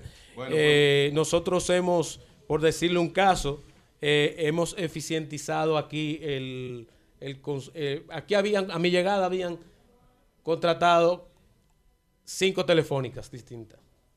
Suplían internet, la centralita, suplían los teléfonos móviles, el teléfono fijo. Nosotros al día de hoy, me voy a reservar el nombre porque no le vamos a hacer esa promoción gratuita, estamos trabajando con una sola telefónica. Sí, logramos consolidar todo, migramos todo y logramos también eh, eh, reducir en un 70% el costo de telefonía que tenía el consulado con esa decisión. Y logramos quitarle de agravio y de peso económico por motivo de deuda que se venía arrastrando de hace unos buenos años ya, una deuda en esa negociación que hicimos de casi 7 mil euros más intereses por todos esos años que tenían uno- con una telefónica, esa telefónica con la que unimos los servicios, negociamos eso y esa deuda está saldada. En cuanto a lo que aquí es eh, el gasto de consumibles, materiales gastables y demás, nosotros hemos reducido eso manteniendo los mismos estándares de calidad bueno. eh, en un 200%. Y la reducción también de lo que es eh, con un equipo que no ha, una asesoría que hemos eh, costeado para la reducción de lo que es el consumo Por eh, energético. Por último, por último, ¿y tu padre qué, qué está haciendo? ¿A qué está aspirando? Un abrazo a Miguel Ey, Vázquez. ¿Qué te- Mi padre, un, mi padre es un hombre todavía joven de edad porque tiene 68 años. Sí, jovencito, Sí. pero jovencito. Es un muchacho. Pero, ¿qué pasó? No, yo- yo- yo- Aún, Entonces, aún está viable. falta mucho, pero estoy cerca. Le falta mucho por dar y le falta mucho por cosechar. Así es. Porque mi Un padre... buen es- director de migración. Muchas gracias por ello. Sí, gracias por Y un, y un tolete, Polito. bueno, señores, pues O sea, muchas gracias. Gracias. Miguel está pasándole la antorcha a los hijos. Sí, muchas gracias a Miguel Ángel Vázquez Peña, No, el no cónsul retires. general de la República Dominicana aquí en Madrid. Don Antonio le quiere decir algo. Eh, Miguel, muchas gracias por acogernos aquí, por tu hospitalidad.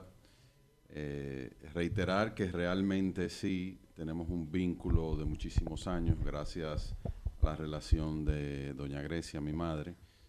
tanto con tu abuelo como ya mucho más con tu madre, y lo vimos a ustedes chiquitico, y decirte que cuentas con nuestro apoyo, no solo por esa familiaridad, sino por el gran trabajo que estás realizando aquí y por la seriedad tuya y de tu familia y lo que todo eso representa para nuestro país. Decirle a todos que curiosamente, cosas de la vida, eh, yo termino en este medio, en Radio Cadena Comercial, gracias a la relación con Peña Gómez. Por Peña Gómez estoy yo en Radio Cadena Comercial y empecé. Eso, eso no lo sabía. no, lo sabía no, lo sabía porque no te acabamos de oír. Exactamente. O sea que, nada, te auguro muchos éxitos y muchísimas gracias. Sí, porque Radio Comercial era de Pompón, que eh, fue un dirigente histórico del PRD, ¿verdad? Sí, pero por, por esa relación familiar y lo demás. claro. eh, Yo pienso que RCC Media debería tener un espacio para promover el pensamiento. Sí, mira, Sí, buena sí, idea. cómo no. Un reconocimiento especial. RCC. Media tiene- promueve, promueve todos los pensamientos. Exacto.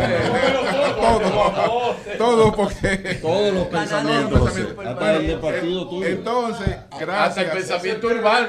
Gracias a Miguel Ángel Vázquez. Gracias, gracias. Gracias, Muy bien. Gracias. muy bien. Muchas gracias a ustedes. Vamos a hacer una pausa. El sol de la mañana desde Madrid. Mañana, que la mencionábamos hace un momento, mañana Estará con nosotros. nosotros tenemos a la embajadora de Estados Unidos en España, la dominicana Yulisa Reynoso. Mañana está con nosotros, si Dios lo permite. Cambio y fuera.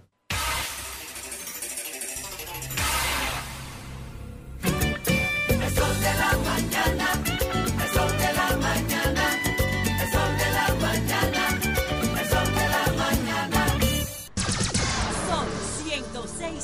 106.5.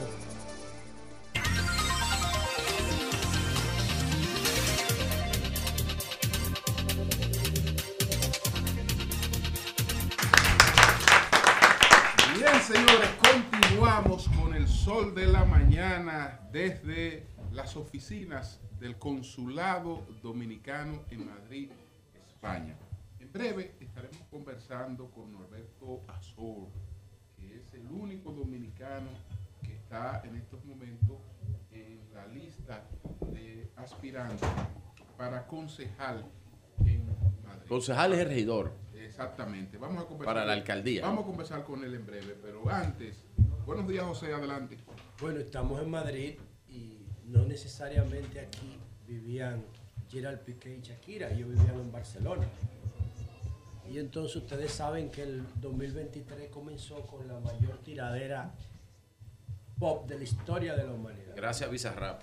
Esa es la mayor tiradera de la historia de la humanidad porque logró captar la atención de todo el mundo. Y entonces, eh, nada, Piqué dejó a, a Shakira tan aturdida con lo que le hizo que Shakira primero le hizo una cancioncita con Osuna que se llama Monotonía, eh, reflejando el, el- como reflejando la posibilidad de un entendimiento. No, ella primero le hizo una canción, Disculpa José, con Raúl Alejandro, que fue la primera canción. Sí, sí. La primera canción que ella le hizo fue la de Raúl Alejandro. ¿Qué dice esa? Ella. Yo, yo vi la que ella hizo Sí, con Ozuna, claro. no fue culpa tuya, no fue culpa mía, fue culpa de la monotonía. Y entonces, pero ya parece que ella no tenía toda la información ahí. Y luego cuando ella vio que eso no tenía, eh, que no tenía eh, reverse, que no tenía eh, posibilidad de volverse esa relación. Te felicito, se llama la canción, con le- Raúl Alejandro. Pero ah, después de la ruptura, Sí, fue después de la ruptura y Raúl fue la Alejandro primera. es el novio de, De Rosalía, de la Rosalía. La, Ro- la de aquí. Uh, Dios mío, qué genial esa Rosalía que vos tienes, mierda. coño. Motomami. Motomami, el álbum del año pasado, sin duda, de, de la música pop urbana. Y entonces, eh, nada, ahora le tiró ese fundazo con Bizarra, que es un productor eh, eh, argentino que había hecho la base musical, el beat de la tiradera de Residente a J Balvin, que también se volvió viral. Bizarra es un chamaquito, no creo que llegue a 21 años, es duro. Y entonces, 26 años. él no creo que llegue a 26. Vamos a ver. Revise esos datos bien. Entonces, lo que yo quería decir sobre esto es lo siguiente. Miren, señores, yo soy fan de Shakira desde, desde los pies descalzos. Y, y yo creo que lo- una de las peores cosas que le pudo pasar a Shakira fue tener esa relación con Gerard Piqué. Eh, ellos se conocieron cuando España, esa época dorada. 24 años, tiene Bizarrap, década- esa de- se, se llama, él se llama eh, Gonzalo Julián Conde, conocido como Bizarrap, 24 España- años de edad. España tuvo una década dorada de los deportes, lo ganaba todo, ganaba el ciclismo, los concursos de motocicleta, ganó con los pavos, con los hermanos Gasol, la, el tema del baloncesto, ganó con Piqué ese equipo eh, histórico que ganaron el Mundial de Fútbol del 2010. Fórmula uno ganó de todo, ganaron de todo, ganaron ciclismo, ganaron de todo. Y entonces tenis con Nadal. Esa época del 2010, esa década del 2010, creo que 2005, 2010 por ahí, o 2010, 2015, España lo ganaba todo a nivel mundial en deporte. Y entonces ahí fue que se vincularon Piqué y Shakira. Y yo creo que Piqué convirtió a Shakira en una ama de casa. La convirtió en una ama de casa. La marcó tan fuerte que esa muchacha marginó su carrera por construir un hogar, le metió dos hijos y la, y la, y la llevó la trajo a vivir para acá. O sea, ella vivió en Miami, va para Barcelona. Ahí tienen un problema con la deuda, de- con, con las autoridades eh, fiscales de aquí, De Hacienda, Madrid, que la están investigando, de Hacienda. Y él le dio tan fuerte que la convirtió en una ama de casa. Y Shakira nunca fue la misma Shakira que yo estaba acostumbrado a seguir. eh, de Waka Waka para acá. Que Waka Waka fue la canción que ella hizo para ese mundial. Y entonces yo pienso que en esa canción ah, ella está reflejando toda esa relación. Pero también yo creo que ahí Piqué tiene una oportunidad. Y es lo que yo quiero plantear aquí. Yo creo que Gerald Piqué tiene que devolverle la tiradera a Shakira. Con Bizarrap. Yo no sé si con Bizarrap, porque aquí, aquí hay muchísimos productores urbanos durísimos, muchísimos raperos durísimos. Ese, el que era novio de, de Rosalía, Z Tangana, es de aquí, Es bueno, un sí. rapero durísimo. Pero aquí hay muchísima, aquí hay muchísimos productores urbanos que pueden montar la, la, la letra de Piqué en un tema y devolverle. ¿Por qué? Porque ya Piqué terminó en el fútbol. Y la ventaja que tiene la música es que Piqué es 10 años menos que Shakira. Y ya terminó. Y mira cómo está Shakira con el hit número uno mundial. Ellos se llevan 10 años. Ellos cumplen años el mismo día los dos. En febrero. El Eh, mismo día. por eso el 22. Sí, ellos- ella, no, ella dice 22 porque ella tiene 45. Entonces, ella dice 2 de 22. que Sí, pero 22. también. La que tiene 22 es la novia nueva de- de Piqué. pero también cuando. Se llama Clara Chía. Eh, Sí, Clara Chía. Pero también ellos hacen el 222. Él hacía eso cuando. la- Sí, pero la ella, ca- cuando ella habla la de canción- 222 es que la porque ella es mejor dice- que dos de Clara- como dos Clara Chía. Eso es lo que ella quiere Sí, decir. sí. Dice- Ve- dice- meta mensaje, meta mensaje. Shakira dice en la canción que cambiaste por una que tiene un nombre muy bonito porque no es tan buena. Bueno, pero eso ya es discriminación, eso, eso está sangrando por la herida, ¿por qué? Pero en realidad yo creo que Piqué tiene una oportunidad, creo, de, de hacer una carrera artística, porque ahora tú no tienes que saber cantar. O sea, Rosalía canta porque es una, tiene una voz prodigiosa, pero ahora con, con la inteligencia artificial y todos estos recursos que hay, el autotune y todo eso, lo que tú haces es que pone una voz ahí y la, y la tecnología se encarga del resto. Wow, qué lindo. Entonces Piqué puede perfectamente hacer una carrera de cantante urbano o hacerlo en pop, en versión pop si él quiere. Pero eh, eh, él, Piquete, tiene, él, tiene, él tiene que responderle esa tiradera a Shakira porque ahí hay una oportunidad para hacer una carrera artística, además de una carrera deportiva. Y por último, quiero decir lo siguiente. Miren, señores, yo realmente cuando veo esto de Miss Universo, que se ha generado un tema que la dominicana dice que pudo haber ganado primero, que ganó tercero. Mire, con todo respeto a todas las familias y a todas las mujeres que han participado en eso, a todo el que ha estado involucrado de eso, yo simplemente quiero decir lo siguiente. Eh, soy el autor del único proyecto sustentado en evidencia para prevenir la violencia contra la mujer. Y yo no comprendo cómo una sociedad que está gestionando en la violencia intrafamiliar y la violencia contra la mujer uno de sus principales problemas, esa misma sociedad se pone al frente de ese concurso a celebrarlo. O sea, yo no entiendo cómo la sociedad no comprende, eso sí lo comprendió Cuba hace 50 años, cuando llegó la revolución a Cuba, Fidel Castro dijo, se acabaron los concursos de belleza, la belleza no es eso, eso no se puede promover como belleza. Así acabó con muchas otras cosas. Sí, es decir, él acabó con diablo. Cuba completa. Eh, él acabó con muchas otras cosas. Cuba es definido por Naciones Unidas como el mejor lugar del mundo para criar un niño. Ah, pero Cuba, claro, Cuba. sí, claro, claro, que sí. claro. Ah, pero Hay todo para mantener el niño a dieta eternamente. Que tienen repleto Ay, los consulados para irse para, claro que sí. para Cuba, a vivir para allá, Claro no, sí. Eh, la UNESCO definió a Cuba como el mejor país del mundo para criar un niño. Ok, Eh, no. para que estemos claros. eh. Donde comer carne es un privilegio de tres gente. Bueno, Sí, pero claro. eso es porque ellos quieren. Tienen, tienen, tienen, tienen 110 mil kilómetros cuadrados y son 11 millones de gente. Pueden tener la mejor comida orgánica del mundo. Perfecto, perfecto. Sí, Ahora, si ellos, la tienen, por ejemplo, por ejemplo, hay una señora que tenía un programa de, de, de recetas de cocina en Cuba. Están repletos los consulados de gente que va para allá. eh, ella eh, descubrió el mangú de plátano y entonces la cáscara de plátano como compañía. no, pero eso es Ah, porque pues ella sí, quiere. Y ella no puede gallinas. plátano Ah, ok, eso, no, eso Es es, eso es publicidad Es- negativa. No, negativa, no, orgánica, orgánica. No, no, promoviendo. No, no. quieres Y ella no puede, y ella no puede criar gallinas en su Eh, casa. bueno, pero con cáscara de ¿Ah? No le puede criar. Entonces la, la cáscara de plátano guisada, que es buenísimo. No, no, no, eso ni Haití. Eso ni Haití. Un- una gallina te puede poner, qué sé yo, muchísimo huevo y el No, huevo no, muchísimo huevo no. No. Pone poco huevo. ¿Qué Te pone? pone- te Una pone- gallina La de gallina granja ponedora, poco. un huevo diario. No, pues te, lo- te lo pone poco porque. Un huevo diario, el ¿te pone? Ellos Pero tienen- tú mismo lo dijiste. ellos no se lo ponen. Pero ellos- eso es la otra, la orgánica. Yo digo la de granja ponen uno diario, no, ponen No, 300 al la- año. No, no. Ellos se inventaron, se inventaron un sistema para que la gallina se alimente solamente de lo necesario. Entonces le preparan una serie de redes, le ponen el maíz en redes, la gallina le da dificultad, coge dos, tres más y con eso subsiste. Ay, Es porque la gallina tampoco puede ponerse a comer Oye, abiertamente. no hay comida para la gallina. José, José, hay un chiste muy bueno, rapidísimo, de Cuba, de eso. Está un filete parado. Ten cuidado, Antonio, lo que tú vas a decir. Antonio, ten cuidado. Está, está un filete parado en una esquina, Sí. allá en Cuba. Y viene un huevo corriendo, pero huyendo, huyendo. Y cuando lo ve, dice, mi hermano, muévete. El huevo al filete. Dice, muévete, viene una multitud. Y le dice el filete, tranquilo, mi hermano, ellos a mí no me conocen. Antonio, te pasaste. te pasaste, Antonio. Adelante. Antonio, te pasaste. Hoy no es viernes, Antonio, es los viernes con Martín. o sea, cuando tú tengas tu nieto, ¿no? no lo mandes para Cuba. Bueno, pero voy a retomar el tema brevemente. ¿Qué es lo que yo quiero significar? Cuba es un gran país.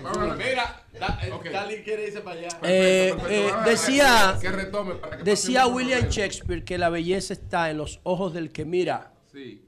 Usted no puede, usted no puede institucionalmente empezar a promover unos estándares de belleza que usted considera que son los mejores. La belleza no es eso. La belleza es una impresión que, que te causa algo. No necesariamente, hay unos estereotipos que se promueven, que se difunden, que se han vendido, pero menos del 1% de la mujer mundial los tiene. Y eso es lo que se promueve como belleza. Y eso no está bien. Por eso Cuba sacó sus mujeres del Miss Universo y dijo, todas las mujeres de Cuba son lindas. Aquí no se necesita Miss Universo. Pero eso es la parte solamente superficial. A mí la que más me preocupa es que Miss Universo cosifica a la mujer. La cosifica. La promueve como un objeto sexual. Pero ese espectáculo genera violencia. Genera violencia. Yo puedo ver una mujer en bikini con la mejor intención del mundo, pero el narcotráfico que la está viendo en una selva colombiana pregunta, ¿cuánto cuesta esa? Mándamela a buscar. Averíguame cuánto cuesta, de dónde es. Vean la serie El cartel de los Sapos 2 para que ustedes vean cómo... O Sin teta no hay paraíso. Para que ustedes vean cómo es que se cosifica a la mujer a través de esos concursos de esos desfiles, de esas pasarelas. Y yo realmente lo que no comprendo es como la misma sociedad que tiene un ministerio de la mujer para promover la, los derechos de la mujer, esa misma sociedad es la que se para frente al televisor cada año a ver este espectáculo deprimente. A mí me gustaría que el Ministerio de la Mujer en República Dominicana se pronunciara sobre eso. Que el gobierno no permita que ninguna institución pública se vincule a este tipo de concursos.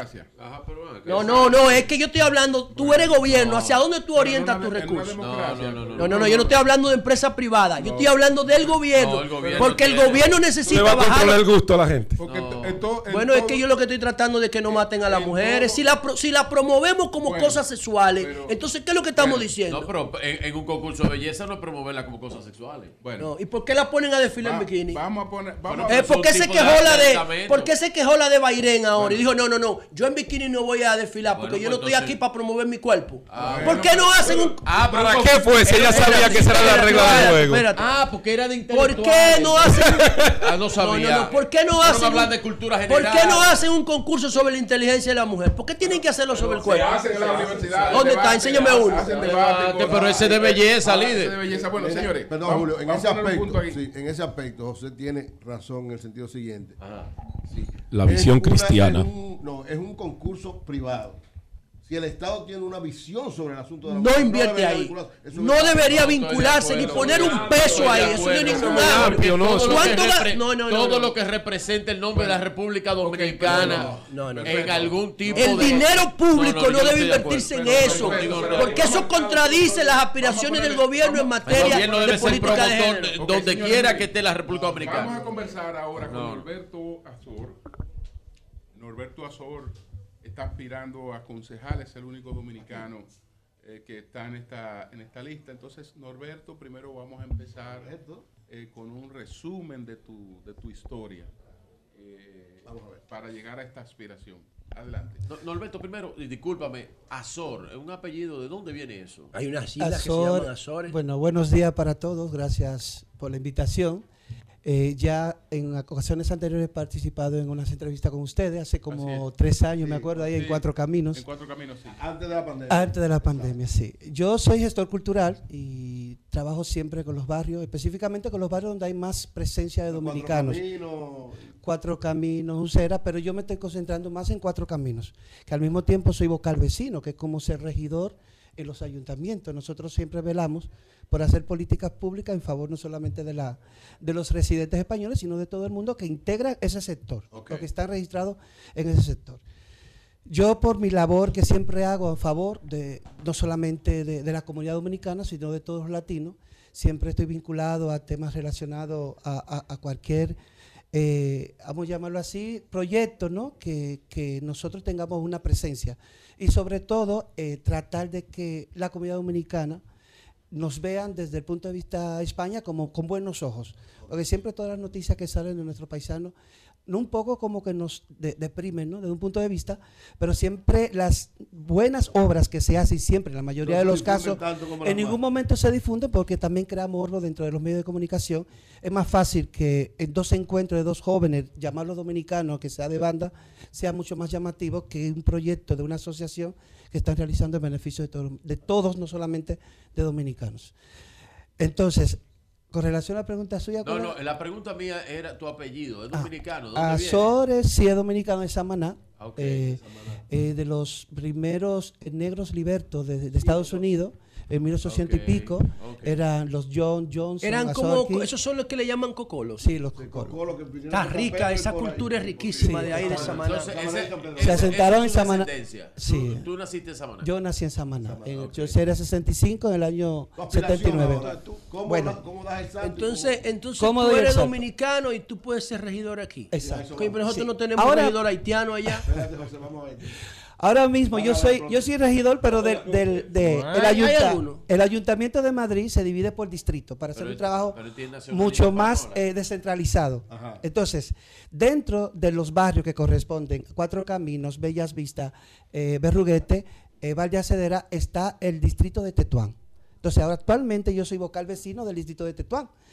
¿Qué pasa? Que viendo el trabajo que hemos realizado y para tener presencia dentro de las listas, un poco darle más diversidad, eh, también eh, dar, mandar el mensaje de que todos los que vivimos en Madrid, todos los que estamos residentes en Madrid, todos los que apor- aportamos el impuesto a Madrid, somos importantes. Por eso es importante mi candidatura. Y el ¿Por qué mensaje, partido? no, y el ¿Cómo? mensaje de diversidad y de integración. Ese ¿Por, Una- qué, una- por una- qué partido? Por Más Madrid. Partido ahora mismo Más Madrid Eh. es la oposición del gobierno de, de Ayuso en la Comunidad de Madrid y la oposición del gobierno de Almeida en el Eh, ayuntamiento. eh. Nosotros siempre velaremos por integrar a todos, a todas y a todos. Tú- Y al mismo Ah, tiempo, pues ese, ese discurso de todo es el de Unidas Podemos. no de Unidad Podemos, es un discurso de izquierda, pero al fin y al cabo no deja de ser un discurso eh, que valora a la persona, da igual su condición sexual. Lamentablemente en la República Dominicana todavía eso está como muy, muy atrasado cuando se habla siempre de, de tema de orientación sexual, se refiere Aunque yo, a algo mucho Ah, más, te voy a decir algo. menos progresista. Yo no he encontrado evidencia científica que justifique la promoción y la institucionalización. La institu- institucionalización sí, pero la promoción de la homosexualidad, yo no he encontrado ninguna evidencia científica que justifique eso. El respeto sí, Pero la inclusión La sí, pero no la promoción. hablamos siempre de derechos humanos y consideramos que el- los derechos humanos deben estar por encima de todo principio. El- el- si te dan cuenta, la, el, el- el- el- acaba de terminar el Mundial de, de- de en Qatar, ¿no? Y Sí. sobre allá todo el mundo le cayó encima porque era algo totalmente fuera de lo normal. Un país donde la mujer se maltrata, donde existe mucha violencia, donde no se reconocen derechos. Sí, eso es intolerable. Nosotros siempre tenemos que velar encima de cualquier eh, eh, cualquier posición, ya sea ideológica. No, me da igual. te digo, ¿Qué- respeto tiene que sí, prevalecer los derechos respeto humanos. sí, ¿Qué- qué pero promoción... posibilidades-. ¿Qué posibilidades tiene Norberto Real de, de- de- de salir? Bueno, de- nosotros actualmente tenemos una gran cantidad de concejales ahora mismo, porque no es la forma de elección no es como en la República Dominicana. Aquí un partido político se presenta una candidatura a nivel nacional o a nivel eh, local, presenta una lista. Entonces yo tengo un número en la lista, ahora mismo estoy en el 20. ¿Qué significa eso? Que si nosotros ganamos 25, eh, si aquí se ya 50% más uno. De- o dependiendo si no llega al 50%, tiene que negociar con otros partidos. Entonces, yo tengo el puesto 20, si nosotros conseguimos aquí más o menos para ser gobierno del ayuntamiento, tiene que tener 56, 58, más de los 26. Es decir, en el número 20 ya yo salgo automáticamente como concejal. Entonces, en ese sentido, ya eh, dependiendo al área en la cual tú te ¿Cuáles encuentres son? que puede trabajar, automáticamente asume la los responsabilidad. requisitos legales para eso. Y te hago una pregunta legal. Tú eres dominicano, tú eres nacional también, es ciudadano español. Sí, yo soy nacional español y automáticamente además estoy registrado dentro de, de- del ayuntamiento- del- de la ciudad de Madrid. Por Ok. tanto, ya por cierto me toca ser ¿Tú ves candidato. por qué que no puede ser? No, pero No, es que allá, se pueden no, dar esa misma condición. Sí, No, por la constitución de ellos no lo permite. Perfecto. Claro que sí, No lo permite. Pero La, discrimina- la discriminación es que no lo permite. Está bien, está bien, pero los principales problemas que aquejan a, la- a los dominicanos y a las comunidades que tú trabajas, eh, básicamente dominicanos, pero seguro que hay de otras nacionalidades. ¿Cuáles? Y si tú cuentas específicamente con el voto de la comunidad dominicana Exacto. para lograr ese objetivo. con relación si cuento con el voto de los dominicanos, sí, automáticamente los partidos políticos dominicanos, casi todos me han dado su apoyo. ¿eh? Tanto el Partido Revolucionario Moderno, tanto el Partido Revolucionario Dominicano, tanto el Partido de Liberación Dominicana como la Fuerza del Pueblo. Me han Los consternado, sí, los cuatro funcionan. Lo que pasa es que la cuestión no es una candidatura dominicana. Yo represento un colectivo, un colectivo de los que no, no hemos nacido en España.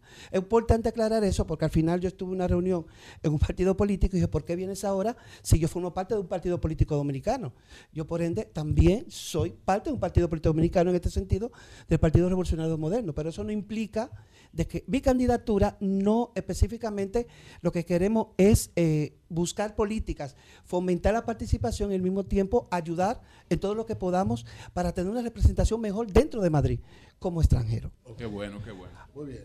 Ahora, dentro de, de que ahora los principales problemas que afectan a la comunidad dominicana, sobre todo el tema de los muertos. Los muertos huelen bastante cuando tanto los consulados como la embajada en cualquier país de Europa no lo asume. Es decir, si no te has inscrito al seguro, El traslado a Santo Domingo. el traslado a Santo Domingo. Si no te inscrito al seguro, Y si después que se mueren, ¿para qué hay que llevarlo para allá? si no te inscrito al seguro, que lo, lo- lo- lo razonable, lo bueno, lo justo sería que la gente se inscribiera al seguro. Pero también hay familias que no pueden pagar 40, 30 euros al año, 50 y pico de euros al año. Pero si no te has inscrito al seguro, ya es un dolor de cabeza. ¿Cuánto cuesta eh, un- eh, un presupuesto de un traslado de un cadáver a República Dominicana? Va a 9 mil euros. Oye, esa vaina es En un caso, me acuerdo, eh, hace, una semana me llamó una, una, una vecina justamente del barrio sobre un caso, no sé si ustedes se enteraron, en, en, en Londres, donde un ciudadano, eh, eh, no me acuerdo la, naciona- eh, la nacionalidad, mató a, una, a su suegra por temas pasionales, ¿no? Y resulta que el cadáver ya tenía tres meses rodando en un hasta Qué que la suerte es que el Ministerio de Exteriores ya lo asumió. Hay que promover la cremación Pero en ese sentido, eh. ¿cuánto costaba? Eh, Valía más de 80 mil y pico de euros. Oye, eso. Pero no solamente pasa en Londres, no solamente pasa en Francia, no solamente pasa en Italia, pasa también en España, pasa en Madrid. Es decir, el- los muertos, tanto para las autoridades, duele bastante. Es uno de los principales problemas. También el problema de saber, problema de vivienda, sobre todo, problema de proporcionar, eh, hacer los trabajos mucho más eficientes en muchísimas áreas. En muchísimas áreas, sobre todo a nivel cultural. ¿Qué estamos haciendo? Eh, siempre el turismo tiene una... El, el objetivo del turismo no es igual al objetivo de un dominicano que reside aquí, porque cuando tú estás aquí, tú quieres buscar elementos que te identifiquen con tu cultura. No solamente en una actividad general, sino en los barrios directamente, donde, donde se concentra la mayoría de los ¿Cuándo es la dominicanos. elección, Norberto? En mayo, Mayo. en mayo, 31 de mayo. Entonces, la, pues, Julio, la cifra que nosotros tenemos de que aquí hay unos 66 mil dominicanos en Madrid, ¿tú la compartes o tú tienes otras? Hay más. Hay Seguro lo que están registrados en el consulado, lo que están registrados en, en la, en la Junta, pero hay personas que no vienen a registrarse. Por lo tanto, tú vas a los barrios y te das cuenta que hay una gran ¿Y tú cantidad de sabes por dominicanos. qué no se registran? ¿No tienen interés o tienen miedo? que A veces son Hay, sí, hay, puede ser. Pues aquí no se puede venir en puede Yola. ser. ¿Cómo que son indocumentados? Sí, eh, hay, hay varias, varias formas de entrar de una forma irregular que no solamente tiene que ser eh, eh, por- a través del avión, aquí por el aeropuerto. Pero bueno, lo que le quiero decir con todo eso O sea, que tú me estás diciendo que aquí puede entrar una persona con otro ID. Aquí. Sí. Como está la tecnología, yo no, Sí, puedo, pero yo no creo claro, eso. En toda parte del mundo. ¿Cómo? tiene- ¿Cómo lo hace? pero- y la huella, tú puedes... Tú puedes Pero. Pero, pero depende, depende de países donde hay frontera, por ejemplo, y los que forman parte de la Unión Europea. vienen de otro lado para acá. Claro, claro. Porque tú puedes entrar a un país que no forma parte de la Unión Europea, entrar con visado, pero tú puedes entrar por montaña, puedes caminar por... Claro. No bueno, que. Norberto, Norberto, mira, gracias, gracias, gracias, Norberto, éxito, éxito, Norberto Azor. Deseamos pues que en esta elección pueda salir electo como Ojalá, hermano, que pueda coronar eso ahí. Ojalá. eh, que Ojalá. lo pueda salir, que lo pueda salir. Adelante, eso- Eury. Gracias al Dios Todopoderoso Jesús, mi Señor, Salvador y Guía. Como siempre, también desde Madrid inicio con la palabra de Dios. Sí, porque eh, donde quiera. De donde quiera, el Dios está en todos los lados. Prover- Proverbios 16. Eury, 13. mira, aprovecha tu comentario y promueve que la gente deje de estar creyendo que los muertos, después que se mueren, lo Pero que eso es son... otra cosa. Déjame terminar con. Vamos a 16. promover la cremación. ¿Sabes lo que gastó 80 mil dólares para llevar un cadáver para allá? José, oye, No, que, que, que abonen los árboles, Bueno, los- la, la, la, la ceniza, 16, que se 13. vuelvan con- Pedro y cuando- José, cuando güey. te vamos a compostar. Pedro y José. Sí, que me composten, a mí que me composten. también, porque para ti, es para todos. Pon en manos del Señor todas tus obras y todos tus proyectos se cumplirán. ¿Te imaginas que todo el mundo, tú te Amén, imaginas que todo el mundo haga lo que tú dices? ¿Cómo Dios estamos- va a cargar todo eso? Estamos- Dios puede con eso y más. Tú pides y sales a trabajar y Dios te ilumina el camino. Estamos aquí De eso en que se Madrid, trata, José. Venimos a Fitur 2023, que es la edición número 43. Mi amigo José Rafael Sosa, No, no que está trabajando alrededor de todo lo que tiene que ver con la información, nos da una serie de datos El interesantes para ver la dimensión, porque República Dominicana es una de las potencias turísticas de Centroamérica, de América Latina. Somos, ahora mismo el turismo representa uno de los soportes fundamentales de la economía dominicana y la tendencia es que siga ampliándose, se van a presentar incluso aquí en Fitur dos proyectos que van a significar para el país, ya hablaremos con las personas que son responsables de eso, pero que van a implicar un impulso en dos órdenes muy importantes. Estamos hablando de Miches como destino turístico, es decir, Punta Cana va a tener su hijo pródigo, digamos, porque Miches va a tener toda esa infraestructura favorable de Punta Cana a su favor, más todo lo que se está creando. Y el proyecto Punta Bergantín, que es el proyecto, un proyecto turístico, pero que también tiene implicaciones para el cine, porque es el proyecto en Puerto Plata, donde Vin Diesel va a desarrollar tareas inmobiliarias, pero sobre todo un estudio de, de cine, que va a darle un impulso extraordinario a esa zona. Entonces, visto esto, ¿qué significa Fitur?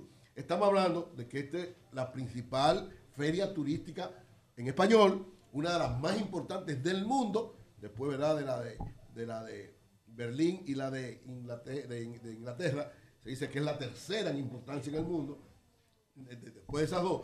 Y estamos hablando de que van a haber 8.500 participantes, 131 países representados, 755 expositores, un área donde vamos a estar nosotros transmitiendo miércoles y jueves de 66.900 metros cuadrados, lo que implica que es una magnitud extraordinaria. Pero además, ¿por qué es importante España para la República Dominicana y por qué ustedes ven que los dominicanos damos tanta importancia a Fitur y a todo lo que tiene que ver con turismo? Porque la mayor parte de la infraestructura turística del este en República Dominicana está en manos de españoles.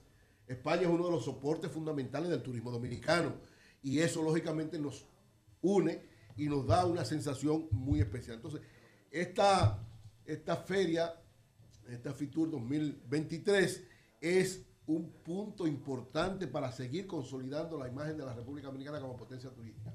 Y un punto de suma importancia, ¿por qué? Porque ahora viene la expansión posterior a la pandemia.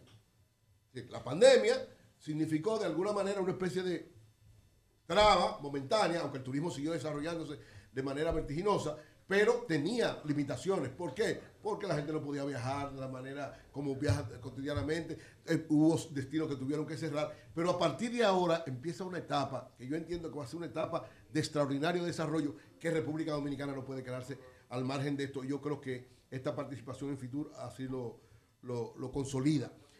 Están los principales bancos, está el Banco Popular, está el Banco de Reserva, está el Banco BHD, siendo soportes de esa expansión del turismo. Eso muestra también.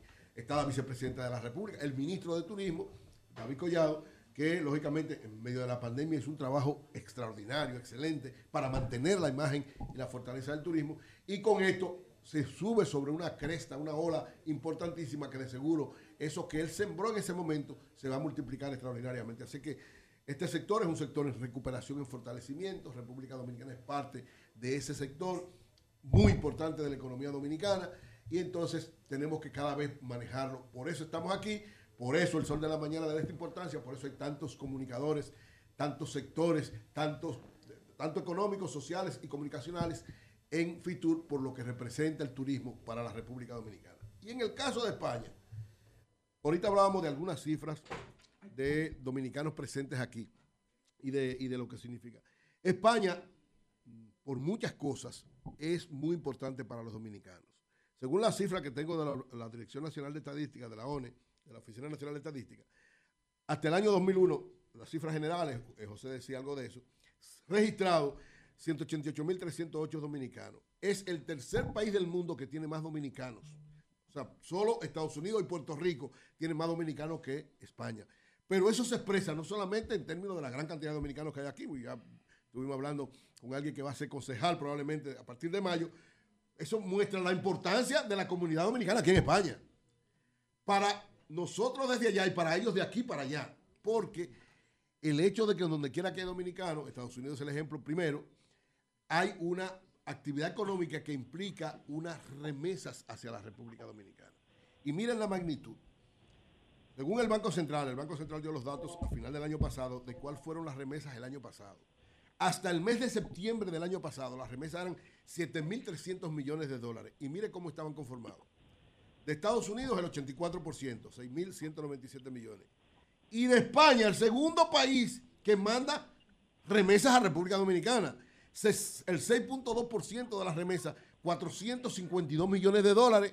O sea, estamos hablando de una comunidad importante desde el punto de vista político y social para España, pero importante desde el punto de vista económico, social y político para la República Dominicana, por el dinero que mandan. Además, yo siempre he dicho, las comunidades que están en el exterior es que más fortaleza le dan a la dominicanidad. Aquí, o en Estados Unidos, o en Puerto Rico, donde hay dominicanos, es que vale de verdad la nacionalidad. Nosotros no le damos tanta importancia a los que estamos allá, pero esa comunidad que está afuera le da una importancia extraordinaria, no solamente por el dinero que mandan, que es muy importante, sino porque mantienen las tradiciones, las costumbres, el, el himno, la bandera, el valor patrio, y eso tiene un valor extraordinariamente significativo para el presente y para el futuro de nuestro país. Por lo cual, estar nosotros aquí, así como lo hemos hecho con Estados Unidos, es una es darle valor a la comunidad dominicana que está en España, específicamente en Madrid, y el Sol de la Mañana lo hace en todos los sitios donde entendemos que hay dominicanos, porque la dominicanidad se defiende con la práctica cotidiana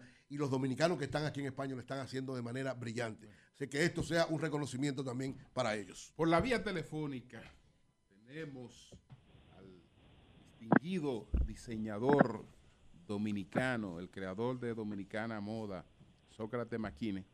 Vamos a hablar con Sócrates. Eh, vamos a ver si él nos escucha, si la comunicación nos escucha a nosotros desde Madrid.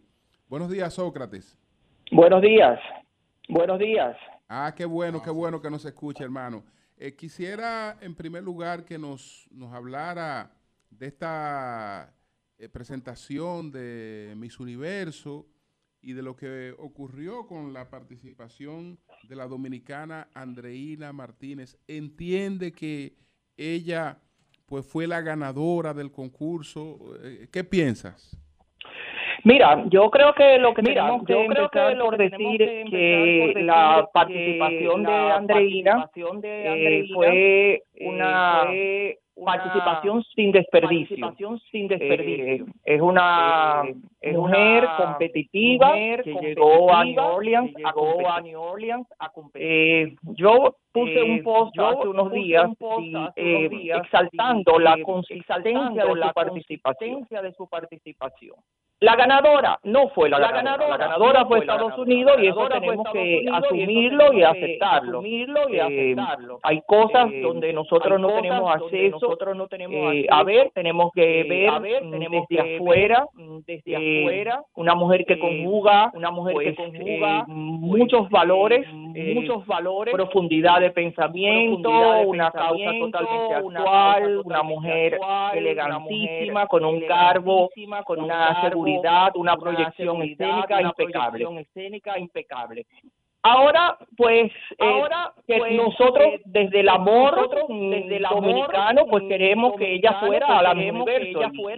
Y, tenemos todo el derecho de decir que ella es nuestra ganadora y de hecho lo es. Pero lo mismo le está pasando a Venezuela, lo mismo le está pasando a Venezuela, y ellos dicen que ella era la misma universo. Entonces, yo pienso que ya es el momento de dejar el pataleo, cerrar el capítulo y enfocarnos en mandar otra mujer igual o mejor que Andreina el próximo año. Andreina el próximo año. Eh, ¿Qué piensa, digamos, de la variación en el, en el concepto de, de, de, los concursos con el interés de eh, responder más a, la, a una sociedad que, que quiere la integración y que quiere rechazar a todos los niveles eh, la discriminación por sexo, por lo que fuere? Mira, eh, el concurso eh, universo viene de una etapa viene de una etapa eh, que eh, nosotros los que seguimos un poquito los concursos lo, llamamos era ¿no? lo veníamos de la era Trump donde era aquella mujer despampanante que era invitada a todas partes del mundo que generaba muchos muchos dólares a la organización simplemente para ejemplo un botón Amelia Vega la Amelia Vega que más dinero ha dejado la organización todo el mundo se peleaba, todos los países querían que Amelia fuera, ¿no? Veníamos de esa era y entramos en la era de, la agencia IMG, o sea, IMG, o sea, que cambió el concepto, a, como tú dices, algo un poco más integrativo, eh, con una mujer que no necesariamente era despampanante, pero sí era capaz de comunicar ideas. Idealmente el resultado no fue inesperado. Eh, las mis universos eh, salían y podían dar una charla en cualquier universidad, pero no generaban el interés de los países que mantienen el posicionamiento del evento, no la invitaban entonces no generaba el, resultado económico deseado. Y tenemos que tener en cuenta que la organización Mis Universo, como cualquier organización de concursos de belleza, es un negocio. Esto no es para, es, no es una obra de caridad ni es una ONG. Esto es un negocio que tiene que rendir eh, beneficios en términos de, líneas que son, eh, que, vienen intrínsecas con el concurso, como transmisiones, franquicias y otras líneas de negocio que son aledañas como, como memorabilia y este tipo de cosas. Ahora estamos entrando este año a la era de la tía una empresaria tailandesa que acaba de comprar, dicen las malas lenguas, que la mayoría de las acciones, porque el señor Trump mantiene todavía eh, un por ciento de las, de las acciones, y vamos a ver a dónde va esta nueva esta nueva victoria visión del concurso, eh, por lo que ella ha dicho, por lo que ella quiere expandir el negocio, expandir el negocio eh, crear cosas que, que van de la mano con un concurso de belleza, línea de maquillaje, cuidado del pelo, la piel, etcétera. Eh, y obviamente eh, yo pienso que para lograr esto ella necesita una mujer que sea lo suficientemente internacional, que sea que pueda hacer imagen, que pueda hacer portadas, que pueda comunicar el mensaje de esta organización que no creo que lleva llevar la profundidad de una catedrática universitaria universitaria. Eh, Sócrates, por otra parte, nosotros en estos momentos estamos en Madrid, eh, donde se desarrolla la feria de, Fitur. Y uno se pregunta, aprovecho para preguntarte, la moda dominicana, ¿hay propiamente una, una moda dominicana que pueda, digamos, exhibirse en el mundo y, y convertirse en generadora de divisa como moda dominicana? Mira, la República Dominicana es la única isla del Caribe que tiene producción, que tiene, producción, tiene instalada una capacidad de producción textil, eh, por mencionar un solo de esos ejemplos, eh, Codevi, eh, grupo, grupo, otro, toda la planta instalada en Santiago básicamente y en la frontera con Haití y en la frontera con Haití eh, nos posicionan en una posicionan en, un sitio de liderazgo en, el Caribe. liderazgo en el Sin embargo, la moda de autor en la República Dominicana no encuentra esta plataforma de producción que le permita competir a precios eh, asequibles en el mercado internacional. Yo pienso que Dominicana Moda hizo su papel de crear la plataforma, de darle visibilidad a la moda hecha en la República Dominicana. No debemos decir moda dominicana. moda dominicana. Porque nosotros la única identidad desde mi punto de vista que podemos reclamar es la identidad caribeña. la identidad caribeña. Tenemos algunas eh, cosas particulares, pero cosas particulares a nivel regional donde eh, adquirimos fortaleza. Eh, Toda la moda es en la República Dominicana tiene la calidad tiene la calidad para competir en los mercados internacionales. En los mercados internacionales. Pero necesitamos el apoyo, necesitamos el marco legal, el marco las facilidades que nos permitan impulsarla, como ha hecho Londres con su moda, como ha hecho Perú con su moda, como han hecho todos los países con su moda. Eh, entender primero que entender primero que y de ahí la moda es, parte de ellas, las industrias creativas son generadores de divisas como cualquier otra industria. Pero tiene que estar dentro de un plan macro dentro de un plan país. macro de país. En el caso de ese, de ese gran dominicano, don Oscar, don Oscar de la Renta, eh, ¿cómo lo, lo ubicamos? ¿Como un dominicano o, o realmente como un diseñador del mercado norteamericano? Mira, eh, mira, yo pienso eh, que la tristeza, pienso que la tristeza es que don Oscar es que tuvo que irse para poder ser lo que, para lo que poder fue. ser lo que lo que fue. Qué pena que Tal vez todos los talentos que tengamos que irse y no solamente en el ramo de la moda, sino en otros ramos de la profesionales. Eh, yo creo que el dominicano eh, históricamente no ha sido enseñado a valorar y a exaltar y a cacarear su propio juego. Siempre tenemos que esperar que el, extranjero nos valide para nosotros gustarnos. Y ejemplo, lo que acaba de pasar con Andreina. Mucha gente ahora mucha se enarbola, mucha gente ahora mucha gente la corona para ella. Cuando se estaban buscando los recursos para que ella fuera a participar, nadie hablaba. Pero como ya la validaron fuera, ya quedó tercera, ya ella es dominicana. Ahí es que se bate el cobre en los recursos. Sí. Bueno. Sócrates, muchas gracias, muchas gracias, Sócrates, muchas gracias. Bueno, que le vaya muy bien con el frito. Pero pregúntale, tú, tienes, si tú querías verle, si quería haberle preguntado, le había preguntado. Bueno, Gracias, Sócrates, gracias. Bueno, él está ahí. Mira, te voy a hacer una pregunta, líder. Tú que brega con moda. Que brega no, porque brega, brega no. no, eso no eso no brega. Ay, que trabaja. Perdón, perdón. Yo opino, yo estaba diciendo más temprano, más temprano, que gestiona eso mismo. Que trabaja con moda. Yo estaba diciendo más temprano que para mí es una contradicción que un país que tiene un promedio de 100 mujeres que son asesinadas al año porque sus maridos la consideran su propiedad, por otro lado esté promoviendo una versión de la mujer basada en su cuerpo y su belleza y promoviéndola como un objeto sexual, que es lo que hace el Miss Universo. Eso no es una contradicción con los datos de violencia contra la mujer que nosotros tenemos. Adelante, Sócrates. Pues mira, yo yo Pues pienso mira, primero yo que la, pienso la parte de los concursos de belleza de, de los de esa de óptica está un poco de mal esa óptica entendida. está un poco mal entendida. Eh, si tú te fijas, Eh, Andreina te Martínez, nuestra Andreina representante Martínez, este año, representante en, este sus año, en sus redes, en eh, sus redes, asumió una causa asumió bastante una interesante, causa que es el defender los derechos defender eh, los reproductivos derechos, de la mujer. eh, Estos concursos Estos concursos, si son utilizados como si plataformas, utilizados como como portavoz, plataformas, tal vez como tengan portavoz, una incidencia tengan mayor una de la que se supone si nos de quedamos que se viéndolo desde si la banalidad de que salen en la traje de baño. de Yo en pienso que de esa visión Yo quedó rezagada para los años rezagada 80, para los hace mucho 80, tiempo y hace sepultada, mucho tiempo y siete sepultada, leguas bajo el mar, como dirían el argot popular dominicano. En el argot popular dominicano. Bueno, ¿Tú sabes quién es Emma Coronel?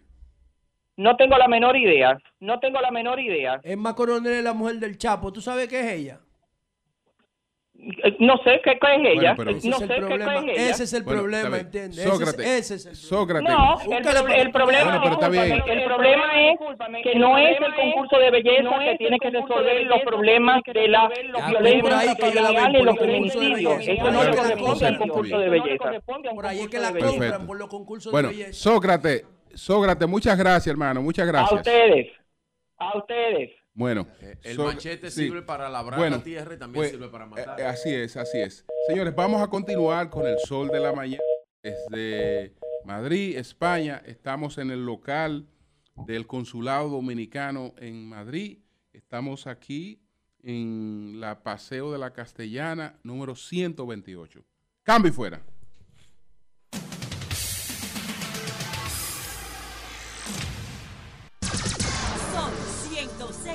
106.5.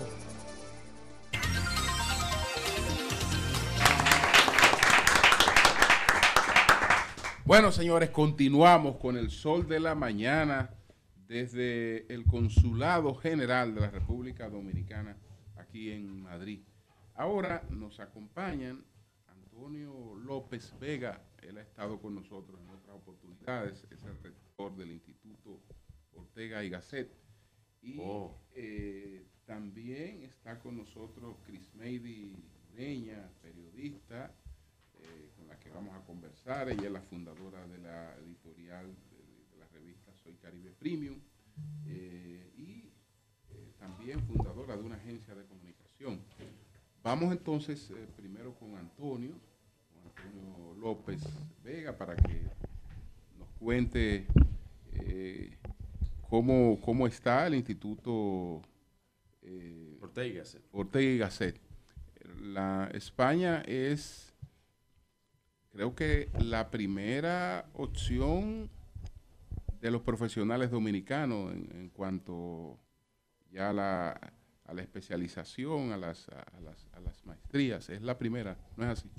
Sí, sin duda. La verdad que eh, nosotros eh, recibimos a casi un centenar de dominicanos todos los años eh, que participan, casi todos ellos, del programa de becas de vuestro ministerio, el MESTIT. Y es verdad que además em, eh, ese programa está dotando, que hablábamos antes fuera de antena, de oportunidades para los jóvenes y las jóvenes dominicanas para salir del país a, a formarse en posgrado de manera muy notable. Además, estos últimos años se nota un incremento de la calidad, de la diversidad, de- del, enfoque también desde un punto de vista de la inversión en la mujer y en, la dotación de oportunidades a los jóvenes y las jóvenes dominicanas y dominicanos que, se trasladan muy bien en el, en el instituto. El Instituto Ortega Gasset es un instituto de posgrado, como sabéis, multidisciplinar, no es muy grande en términos de número, pero nuestros programas son eh, siempre muy bien reconocidos en, en los diferentes rankings internacionales y la verdad que, que el- el- nuestros estudiantes eh, dominicanos siempre nos eh, dan muchas satisfacciones, porque al final hay 30 o 35 eh, nacionalidades entre nuestros estudiantes, es fundamentalmente internacional el, el instituto, y, y los estudiantes eh, dominicanos pues siempre dan un, un, un color especial a, a- a los años. ¿Cuál- ¿qué tipo- va- qué vamos a recordar cuáles son las Sí, formaciones. eso yo iba a preguntarle, el tipo de formación, eh, solamente supe, eh, la, informa- eh, la formación, perdón, es eh, de posgrado o tienes información, a formación de grado, ¿cómo? cómo, Sí. cómo- No, nosotros solo hacemos formación de posgrado y siempre desde una visión de la formación eh, del servicio público. Es decir, nosotros tenemos maestrías en gobierno de administración pública, en gestión cultural, en cuestiones de cooperación internacional, en cuestiones de bioética clínica, que ya sabéis que ahora con la pandemia pues ha habido un desafío ético realmente desafiante para toda la sociedad. Seguramente, ¿no? claro, claro, lo que decía, lo- lo- Una pregunta, más, más temprano. Pero no llega a doctorado, Antonio. Sí, sí, doctorado, tienen maestrías y doctorado. doctorados. De hecho, este año... Vínculos con otras universidades. Ustedes- Sí, nosotros la singularidad del instituto es que es un instituto eh, interuniversitario. Aunque está adscrito a la Complutense, hacemos acuerdos con eh, universidades de todo el planeta. Tú eres, tú eres Pero, doctor, tú eres doctor. yo soy eh, profesor titular de la Complutense y a mí me nombra el rector. De los ¿Y qué, profesores. y qué, y qué, y qué, en qué, en qué te, te especializaste? Con... Yo soy historiador, yo soy, Oh. yo soy profesor de historia contemporánea. Oh, wow. Eh, me- Ay, sí. Estábamos hablando Sí. ahorita de la historia de la pobreza. Mira, había un historiador. Sí, un historiador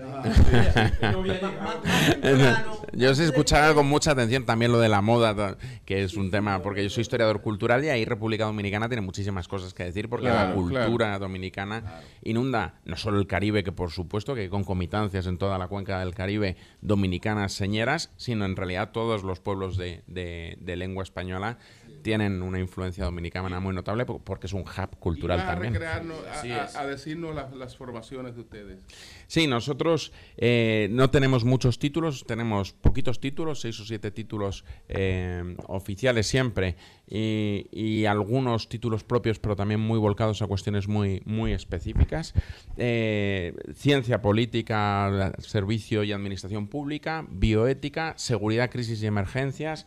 Eh, y cooperación internacional, ¿no? En diferentes variables y, y industrias culturales, gestión del turismo, pero no de gestión empresarial como ofertan la inmensa mayoría de las escuelas de negocio o de las universidades privadas, sino gestión como idea de país, que es algo muy importante para vuestro país y el nuestro exacto, y cómo digamos, tú gestionas el turismo desde una visión de lo público para trasladar una imagen, en este caso de República Dominicana, al mundo, ¿no? Que, que es mucho más, como sabéis, que Punta Cana, que tenéis esas cosas maravillosas y esos lugares únicos, ¿no? Desde Jarabacoa a, a- a Puerto Plata, que hablabais antes también de, de otra cosa, ¿no? Que realmente singulares y bellísimas, ¿no? Eh, eh, Ah, a- más, Antonio, más- eh, más- más- más temprano yo hablaba de, de cómo la inteligencia artificial está disrumpiéndolo todo. Y, yo digo que la inteligencia artificial está desafiando los sistemas educativos porque ahora estos chaps de cascada de inteligencia artificial, no solamente GP3, sino otros más que están apareciendo, eh, son ilimitados en cuanto a la capacidad de solucionarte problemas y de responderte preguntas. Mm. ¿Hasta dónde ustedes sienten su modelo educativo, de negocio educativo, necesita hacer esas incorporaciones para seguir siendo competitivo en el mercado? Sí, yo, yo siempre digo que las nuevas tecnologías no son un problema, son una realidad y una oportunidad. Y por tanto, en ese sentido, esta nueva herramienta informática que ha salido y que está transformando radicalmente el mundo contemporáneo, ha salido en noviembre y, y realmente eh, ahora me decían que la semana pasada colapsa un poco del Sí, nivel de, beta, de descargas y tal. todo el mundo, Todavía no han empezado a... pero fíjate, en la jornada que organizó el Mestit en noviembre para todos los becarios Mestit y que, y que tuve el honor por encargo de vuestro gobierno y de la Embajada de España de coordinar, también se habló de estas cuestiones, ¿no? Cómo, cómo afectan las nuevas tecnologías, la enseñanza virtual a esta cuestión. Claro, enseñanza virtual no es eh, dar en streaming conferencias a los estudiantes. claro, las tecnologías te ofrecen una cantidad y la metodología virtual una cantidad de oportunidades realmente sustantiva. Y por tanto ahí, ahí eh, como en todos, en todos los eh, ámbitos, eh, hay mucha gente que da gato por liebre.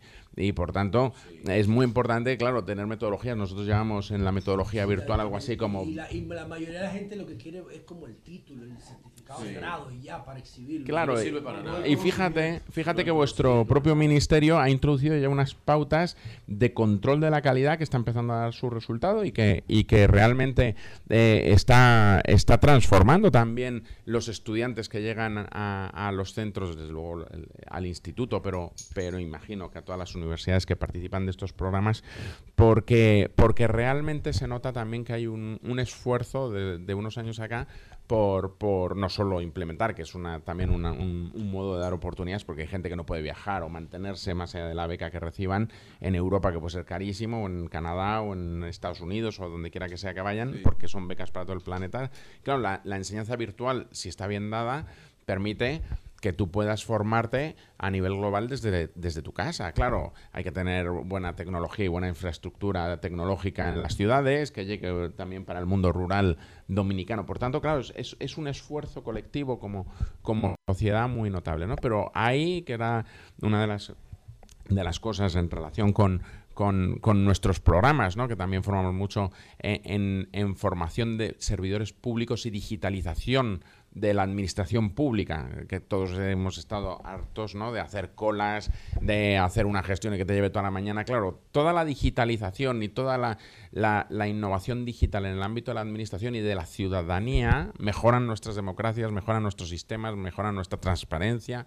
Y, y ahí, por supuesto, por cierto, uno de los temas de nuestro tiempo, Anto- la sí, ciberseguridad. Antonio, eh, nosotros eh, ayer eh, hablábamos, discutíamos, ¿no? Sobre los acontecimientos eh, que matizaron, digamos, la, la era, la era moderna. Y entonces eh, referíamos descubrimiento de América, Yo digo que son tres. la reforma protestante, la brújula No, la imprenta. la brújula y la imprenta. No, pero, pero la brújula está ahí también. eh, eh, que fue la, La brújula es anterior. No, la brújula está ahí. Entonces, ¿tú qué, Historiador. qué piensas? ¿Qué piensas en ese sentido? ¿Por cuál te descanta como el hecho más influyente? Bueno, sin duda el encuentro entre el mundo americano y el mundo europeo transforma radicalmente la historia de la humanidad porque sencillamente eh, Europa mejora muchísimo, ¿no? En- en- con El ese, encuentro de dos mundos. El encuentro de dos No mundos. de América, De- De ninguna no, manera. La, la- la conquista de América se pudiera decir. Bueno, el encuentro de Yo dos soy más partidario del encuentro de dos mundos sí, sí. porque porque además yo soy historiador, la historiografía está demostrando estos últimos años claro que la hibridación es total, ¿no?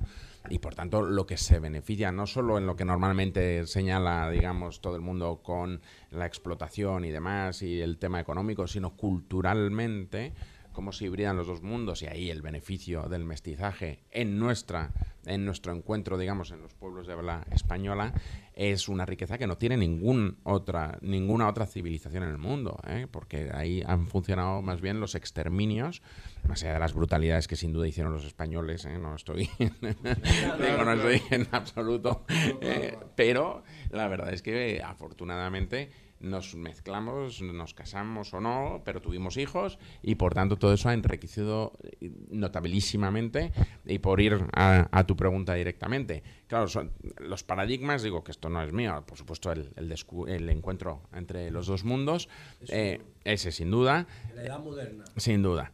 El- luego, el, el cambio de edad moderna a edad eh, contemporánea viene marcado por la era de las revoluciones. Claro, en Europa se ha hecho mucho hincapié a la Revolución Francesa, pero la realidad, como estamos viendo estos días también, es la estadounidense sobre todo, que es la democracia. Fue Claro. Fue primero, incluso. Claro. Esas son, democracia- esas son revoluciones o independencia influidas por el protestantismo. Sí. Tanto la Revolución Francesa, tanto la, la la- democratización de la monarquía inglesa como la independencia y la creación del concepto de, de- de- Estados Unidos, que era nuevo como figura institucional, eh, son expresiones del protestantismo, todas. sí. Lo, que lo que estábamos discutiendo anoche era cuáles hechos históricos marcaron la edad moderna y, dejando, y dejaron atrás la edad media. Eh, Sin yo duda. digo que fueron tres, yo digo que fue en, en el mismo orden de cómo ocurrieron la imprenta, Sí, la imprenta. 1454, Sí. El descubrimiento de América, 1492, y el protestantismo, Y la brújula. 1518. Y, y- Para y la brújula. los tres ejemplos, los tres Y la, bru- y la, bru- y la brújula, porque la, La la, navegación la, la- Sí. la navegación, La la, La lo que le permitió fue la impresión de los mapas. No, no, no, no, no, la brújula. Es que- es que- la brújula. Recuerda que encuentro de los dos mundos fue es que está casual. ahí. Es que salieron para allá. aunque tú la quieras sacar, está ahí. La brújula está ahí. La brújula, Pero la- estamos, la estamos, Exactamente. Estamos hablando de, de tres parámetros distintos de análisis, porque ese es un parámetro tec- técnico-tecnológico, que efectivamente hay. eh, el- la imprenta es un tema cultural y el, y el encuentro entre... Eh, del conocimiento. Claro. claro, también con la ética, porque es la ética protestante. Pero fijaos que ahí también digo, volviendo a, a la cuestión sobre la, la democracia, no, no nos pongamos estupendo decir los protestantes son los buenos porque son los demócratas y son... Bueno, tiene también su parte, su envés. Porque, por ejemplo, los protestantes no tienen el sentido de la solidaridad que tenemos en el mundo, digamos, católico meridional. ¿Por qué? Porque, por ejemplo, en nuestro mundo el pobre es un valor en sí mismo. Ayudar al que lo necesita es un valor. Todos tenemos un impulso. en el- Sí, eso también. Pero, pero, pero en el mundo, en el mundo protestante son parias. O sea, el, el- pobre es algo radical en el sentido de, eh, digamos, mutatis mutandis, eh, desde los seguros médicos que dicen, no, si no se lo puede pagar, que se aguante. a- o sea, esto, esto es muy importante, porque yo siempre digo, digo, en, en nuestro, en nuestro mundo meridional, eh, cuando alguien empieza a decir, no, es que es mucho mejor otros tiempos, o digo que supongo es el trasfondo de vuestra discusión de anoche, claro. digo, bueno, dime, dime en qué otro tiempo tú te pondrías enfermo sin ser rico. Ningún tiempo pasado fue mejor. Como Sin ser rico. historiador, Antonio. Claro, Voy a coger una pregunta de, de- para, concatenar una definición que don Julio dio ayer en una peña privada que teníamos. Para ti, ¿qué significa la monarquía? No la española. En La general. monarquía, Desastre, eh, no, de- él se llama Antonio, no Antonio, José. no, José, No. José. A José yo le pregunto otro día, no se preocupe. bueno, la monarquía, digo, para que veáis. ¿eh? El concepto. Sí, bueno, el concepto monarquía es un concepto anacrónico, porque Míralo es un ya. concepto del antiguo régimen, porque pues, insulta cualquier criterio intelectual decir que alguien por el hecho de nacer tú vayas a ser jefe del Estado de un país. Dicho eso, desde el, exacto, desde el punto de vista práctico, lo que también muestran las monarquías parlamentarias, entiendo que estamos hablando de las monarquías parlamentarias liberales, no de las autocracias. liberales, porque el, con- el concepto, Eso el es. concepto como tal ya no existe. Claro. Porque no, No, pero que no estamos hablando de las monarquías árabes ni de los. O sea, estamos hablando, entiendo, de, la de mo- las La, monarquías. la monarquía implicaba ¿no? toda la concentración del poder. en una Eh, persona. Eso no exacto, existe. exacto. Eh, Entonces, las monarquías liberales tienen una ventaja que parece que está en remisión y, y que, van- que es que es la estabilidad. Que este es un valor, sobre todo británico, del siglo XIX, ¿no? El, el sistema británico es el más estable. ¿Quién le habría dicho a Gran Bretaña que iba a asistir a tres primeros ministros en apenas un mes? Eso no ha pasado en la historia del Reino Unido. Nunca, jamás. O sea, ¿qué, qué pasa? Que ahí la monarquía ejerce como poder, como poder estabilizador de los sistemas. Exacto. claro. Entonces tiene los defensores de la monarquía lo que dicen es, bueno, eso, en un tiempo de inestabilidad o de cambio de paradigma como en el que vivimos, te dota de una estabilidad en, en el sistema que, que no es desdeñable, porque estamos viendo lo que ha pasado en el Capitolio de Estados Unidos hace dos años, estamos viendo lo que está, digo, para hablar de nuestro entorno en Brasil el otro día, el lío que tienen en Perú con la sucesión de los 10 Más de los 50 10 muertos ya. últimos y de los 10 últimos presidentes de la República del Perú con sus eh, diversos procedimientos. Claro, podréis decir, bueno, el rey de España también tiene sus procedimientos ahora mismo, o el rey emérito, mejor dicho, ¿no? Y digo, bueno, sí, pero en España, por ejemplo, el, el- o sea, se ha juzgado a miembros de la familia real y han acabado en la cárcel. Por tanto, el sistema judicial está funcionando y, por tanto, el- la monarquía parlamentaria liberal en ese sentido está funcionando desde un punto de vista, digamos, Pero- eh, pero- razonable. Bueno, la monarquía entonces, moderna. va- no, vamos, pero, sí. pero, eh, Para- la para- monarquía, para, para- dejarlo ahí mismo. Sí, lo dejamos ahí. Pero en tu concepto de, de- de este tipo de monarquía, tú pudieras compartir a lo mejor un concepto que yo tengo, que yo digo, la monarquía vende bien. Es, eh, a nivel eh, global es relaciones Pero que públicas. contraten una compañía de eh, marketing, No, pero entonces. espérate. Vende bien la monarquía a nivel de relaciones públicas. Se ve. Se ve, Se ve eh, que- eh, eh, se ve bien se ve eh, estatalmente. Te voy a. te Por doy- la, por la estabilidad que tú dices. No, y además tú estás introduciendo un ámbito muy interesante que es el marketing. Se vende bien, me preguntas. Claro, todo lo que conlleva misterio en una sociedad Ah, sí. obscena como la nuestra, donde se expone todo, porque hasta los reality shows Todo. te muestran las cosas más chabacanas de la sociedad, se vende estupendamente Claro. bien. Y si encima tienes un rey y- como el que tenemos, Bueno, guapo, tal, Exacto, vende bien. bueno, no, y preparado y que habla idiomas. Bueno, es la bueno, canción número sí. rojo de Joaquín. Gracias. Dice, sobran los reyes. No, si, si intelectualmente está claro. Yo digo Gracias. por ver el, Gracias, los pros y los contras. Y desde luego la monarquía Antonio. española parece en la que... so- en la Muchas gracias, Antonio. López de Vega. Antes de que hagamos una pausa, Eury, hay una información sobre el diputado Aníbal Díaz. Aníbal Díaz. Coño, qué pena esa vaina. Tuvo una situación de salud, publicó que el pasado miércoles 11 fue ingresado al área de urgencia de la clínica Corazones Unidos, presentando un dolor severo en la región torácica, diagnosticándosele síndrome coronario agudo, Agudo. el cual fue intervenido rápidamente y exitosamente con la colocación de un stent. Dice él que el sábado, antes de ayer, fue a consulta de seguimiento, el electrocardiograma salió nítido y el stent dejó la arteria funcionando 100%. Da gracias a todos los que se han preocupado y qué bueno que nuestro amigo Aníbal Díaz ya ha superado esta situación, esta recuperación, dice él, que él no le está tomando el teléfono a, la- a todos los amigos que no lo porque el médico lo recomendaron ¿verdad? para estar un poco, un poco tranquilo. Julio, antes de que me también... No, Están llamando a Aníbal para empleo, no jodan con eso. Antonio, me dice un gran amigo de nosotros que es egresado de la universidad. Pablo Ulloa, el defensor. Ah, sí, hombre, Pablo es doctor de Ortega Set. Ahora mismo hay muchísimos altos cargos en República Dominicana, jueces, miembros de los cuerpos y, fuerzas de seguridad del Estado, eh, secretarios de Estado, ¿cómo se llama? Viceministros, ¿no? Que llamáis, que son egresados del Ortega Set, porque al final nuestros títulos en cuestión de, de servicio público es que además están en, en los mejores puestos de los rankings internacionales.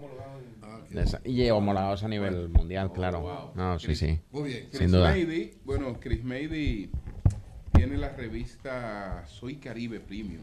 Ella es la fundadora de esa revista, además de una agencia de comunicación, Clever Link se llama. Así es. Agencia de, de comunicación. Entonces, hablemos primero de la, de la revista. Muchísimas gracias por la invitación. Como dominicana, ¿verdad? Residente aquí en, en España, es un placer tener esta oportunidad de hablar de cómo ha sido este emprendimiento que realizamos en el 2014, cuando iniciamos con la revista Soy Caribe Premium. Y revista 2014. 2014. Soy Caribe Premium lo que busca desde el inicio es conectar precisamente República Dominicana, el Caribe con España, a través del turismo, de las personalidades. Ahí trabajamos temas de cultura, inversión, negocios, destinos.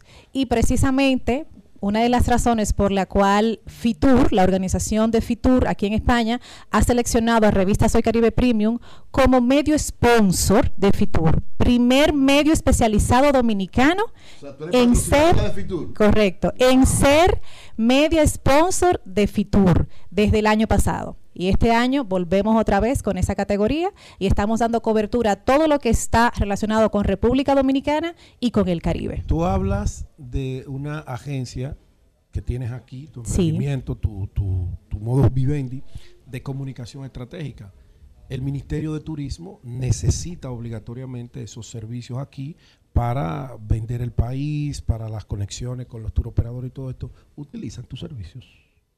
Estamos dispuestos y con todas las puertas abiertas para que para que el ministerio por supuesto cuente con nosotros. De hecho, una de nuestras de nuestros fuertes es precisamente el sector turístico y de- desde donde nace la, la edición revista Soy Caribe Premium es como base del turismo. Precisamente Eh, porque representar destinos turísticos en el, en el Caribe, sobre todo Correcto. República Dominicana. Correcto. España tiene una estrecha relación histórica, como ya sabemos, y otra fuerte conexión a nivel de inversión con el turismo.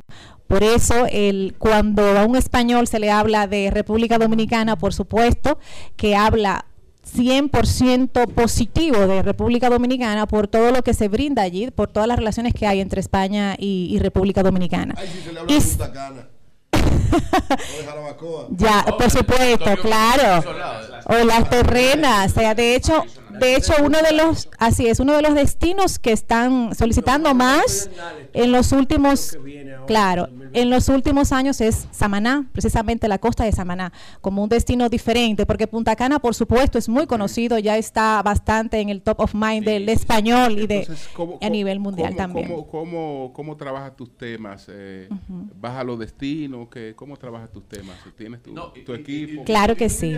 Sí, claro, yo resido aquí desde, desde, desde España. La, ¿Cuántos años tú tienes aquí? ¿Desde el 14? 12 años. Ya no le pregunté más. No, no, Lo que pasa es que, es que, es que eh, está, no, está pero yo, tú, en, tú oíste. en castellano dominicano. No, No, es que esa, esa esencia no, se pierde, no, no, no. llamando porque- ya a los amigos tuyos para que le recomiende la empresa de ellos. ¿Verdad que sí? Llame a su amigo. Llame allá, haga algo. Sí, la revista se, se compone de varias secciones, una de ellas es Destino, por supuesto, tenemos colaboradores en República Dominicana que van directamente a los lugares para hacer los reportajes, también entrevistas que realizamos a personalidades. De hecho, esta edición de Fitur que lanzamos mañana, lanzaremos mañana, en portada tenemos a la familia Rainieri, padre e hijo, quienes Los- el padre del turismo se llama Fran Reinieri.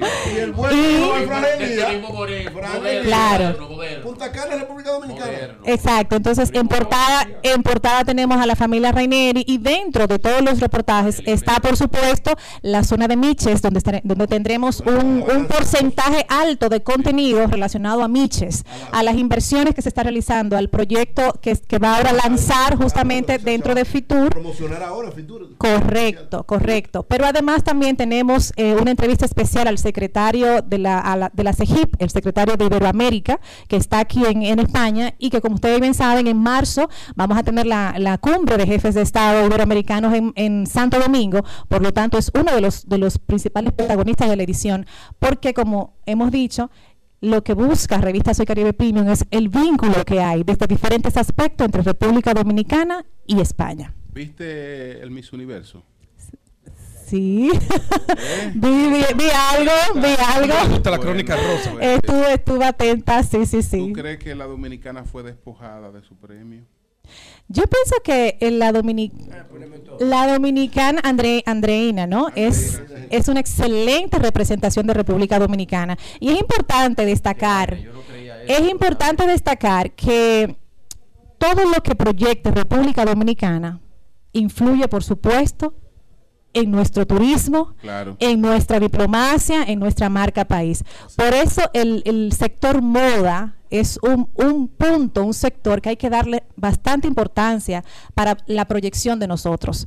Porque a través de Andreina se pudo ver la cultura, se pudo ver el talento como dominicana, se pudo ver el perfil de la mujer dominicana a un alto nivel y eh, vincularlo, por lo tanto, vincularlo a todo lo que tiene que ver con marca, país y turismo, como es el caso, gracias por la pregunta, es totalmente un, un acierto.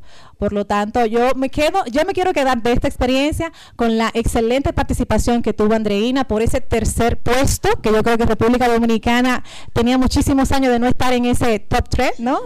Por lo tanto, yo creo que hemos ganado. Independientemente de todo lo que se esté manejando al margen de esa votación, República Dominicana ha ganado por la participación que hizo Andreina. Qué bueno, qué bueno. Oye, ella no podía ser despojada, Julio, porque ella nunca la tuvo en la mano la A corona. nivel de cualquier Ella. eh, certamen mundial o cualquier Claro que evento sí. mundial aparece el nombre de la República Ya, Dominicana. eso vende. contribuye Turismo debe a la asumir esa muchacha. y nosotros somos un Es país correcto, es correcto, es correcto. Hay una última pues, pregunta, maestro, que me, me hacen desde Santo Domingo que le pregunte a Antonio, que qué tan difícil es para un docente extranjero venir a, a dar- a impartir docencia aquí en Madrid, en la universidad que usted dirige. Bueno, la- el instituto tiene la peculiaridad de que puede contratar a cualquier profesor en cualquier lugar del mundo, porque al ser interuniversitario somos la única universidad, el único instituto universitario que contrata eh, y por eso es tan versátil y se adapta como, como guante a mano de cirujano nuestros títulos a las necesidades de la sociedad, porque, porque depende directamente de, de- mi equipo eh, docente, ¿no? En ese sentido, eh, pues, en fin, como cualquier otra persona de Someta cualquier otro. currículum. Exacto. Oíste, o sea, Jorge no, Toribio. ¿eh? O sea que, y por cierto, eh, insistiendo en lo que dice ella, la imagen de República Dominicana en el mundo es la imagen de los dominicanos en el mundo. Y ahí la moda y, y todo lo demás, por supuesto, pero también la bachata, los bailes, la música, o sea, todo eso, expo- la comida, por supuesto, es maravillosa gastronomía vuestra. ¿Eh? Es, es realmente... lo que Rosalía, sea. Rosalía es una cantante de ustedes. Y exporta Totalmente. La cultura dominicana Es correcto. A través de la música, ¿no? Ahora grabó Sí. una bachata. Claro. The Weeknd, una bachata en el estilo de, de Romeo que se llama La Fama. Y, Así es. Y, y- y hizo ahora un merengue urbano también. Exacto. Habla- a propósito del tema cultural, quiero también destacar que en el transcurso de la semana se va a estar inaugurando en el Metro de Madrid, en la Estación Santo Domingo, dos murales culturales de República Dominicana. Por lo tanto, vamos a tener ahí expuesto durante dos años esas imágenes de República Dominicana que representan el folclore, el- el- la música, eh, la personalidad, las personalidades nuestras. Esto es en el gestor cultural Héctor Farías es que está detrás del proyecto, exacto. Y también mañana, mañana martes 17, tendremos un foro donde la revista Caribe Premium es auspiciadora, junto con la Embajada Dominicana en la Universidad de Nebrija, el foro Conexión, República Dominicana España, donde vamos a estar hablando con Viviana Ribeiro, vamos a estar conversando con los principales hoteleros también de- del país, dando el punto de vista también de esa relación que hay de inversión entre España y República Dominicana. Bueno, pues gracias a Crismeidi Ureña, eh, gracias también a Antonio López Vega. Nosotros vamos a hacer una pausa, retornamos en breve. Cambio y fuera.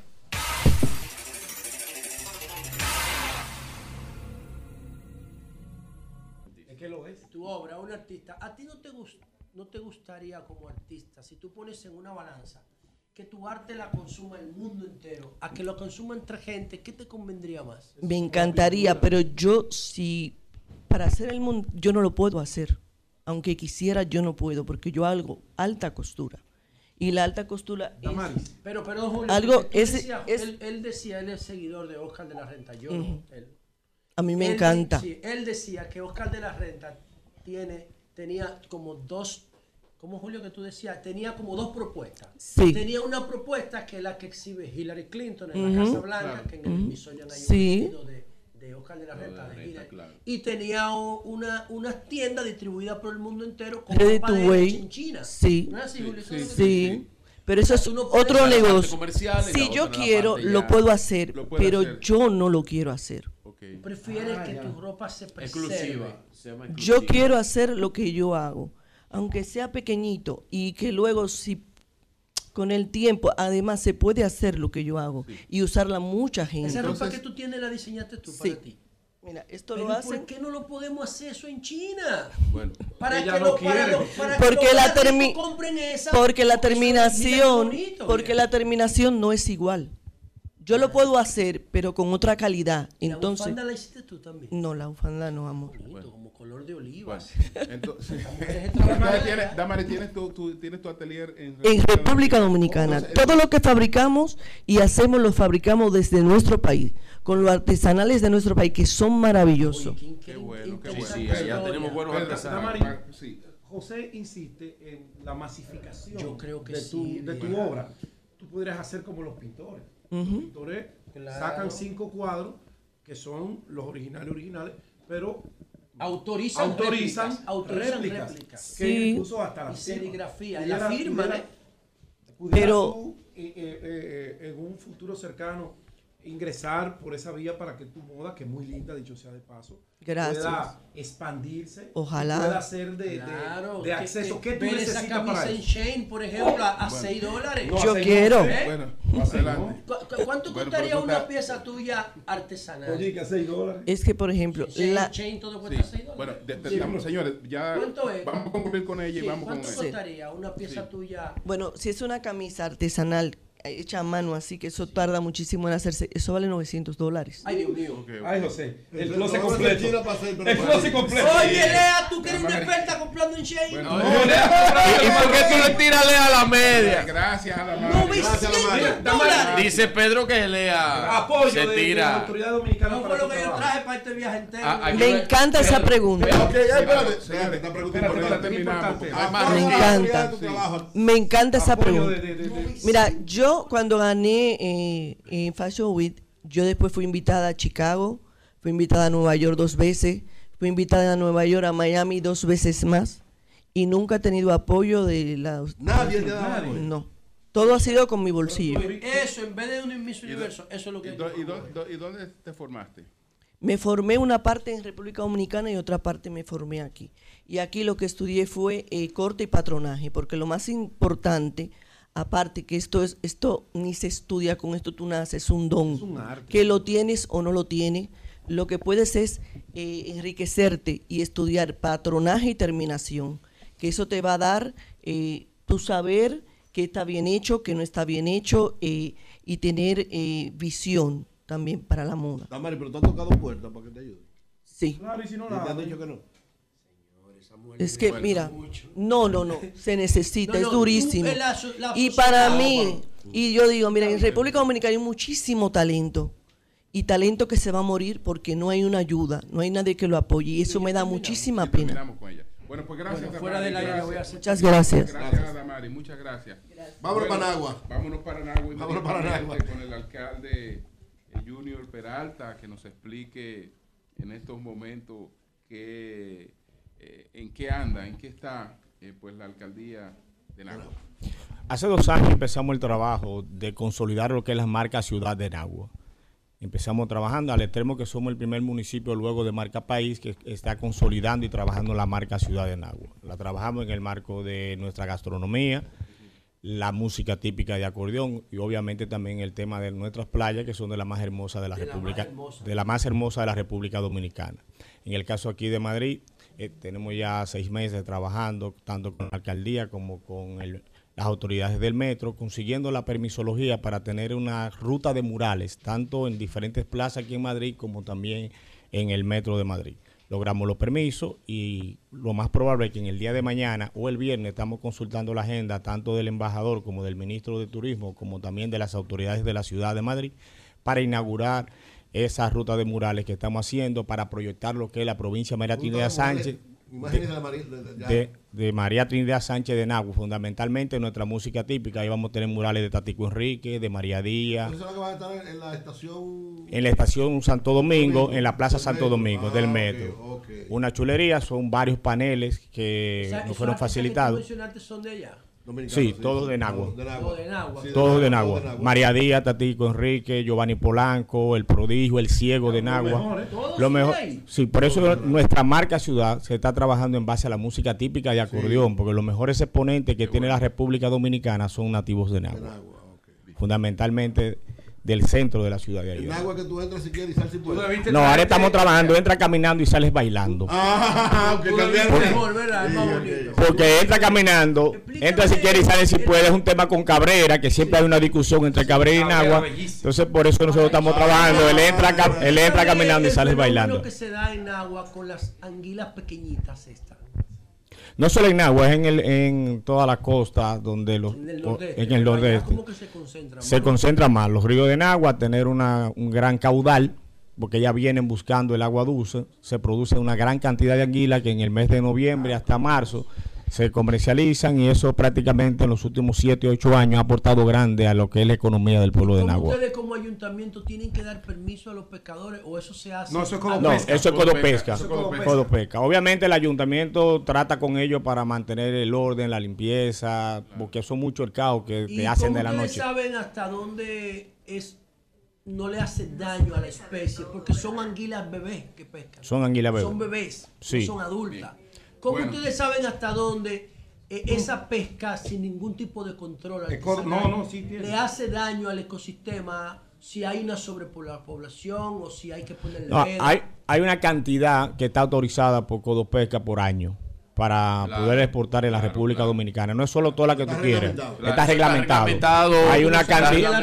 Sí, Sí, Codopesca. eso- lo registra Codopesca. Codopesca, Eh, porque no es para el mercado claro, local, claro, todas son claro. para, Sí, para, sí. para Eh, exportarla, eh, para gracias. China y Taiwán, fundamentalmente y Corea. alcalde, gracias al alcalde Junior Peralta. Y bueno, nos alegra recibir esas informaciones de lo que está ocurriendo con esta posibilidad que tenemos de la promoción de María Trinidad Sánchez aquí en, en Madrid. Bellísima esa provincia, esa- en el medio de las montañas y del Océano Atlántico. Adelante, don Pedro. Bueno, Gracias don Julio. Gracias a ustedes por venir. ¿eh?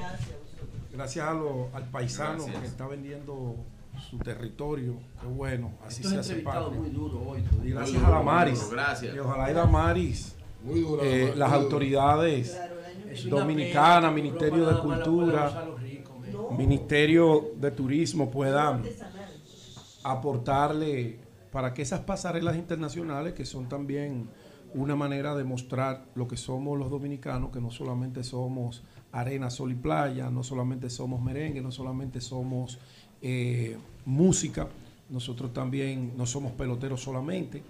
Además de todas esas bondades, nosotros somos arte. Y la moda es un arte y ella es una máxima exponente y- claro. y, necesita, necesita de ese apoyo. Bueno, mira, quiero agradecer a Pablo Ulloa, el defensor del pueblo, amigo nuestro, que Hermano. me ha, eh, él mandó a preparar un, un estudio, porque eso es parte de lo que es el defensor del pueblo, garantizar los derechos fundamentales de las personas, que se respeten, que se hagan valer. Pero para que el defensor del pueblo haga valer todo eso, la gente tiene que empoderarse. La gente tiene que tener conciencia de lo que son los derechos fundamentales que están plasmados en nuestra constitución, en nuestra ley eh, fundamental. Él recientemente hizo, mandó a hacer un informe y el informe refleja lo siguiente. Dice que el 54.4% de los dominicanos desconoce sus derechos. Es mi tema de mañana. Entonces, ¿cómo puedo yo digo que el pico demandar, constitucional demandar un derecho que no conozco? Por eso ustedes ven que los gobiernos se ocupan poco de que la gente lo conozca porque le demandarían más. Y la gobernanza tiene dos elementos fundamentales que pudieran verse en riesgo.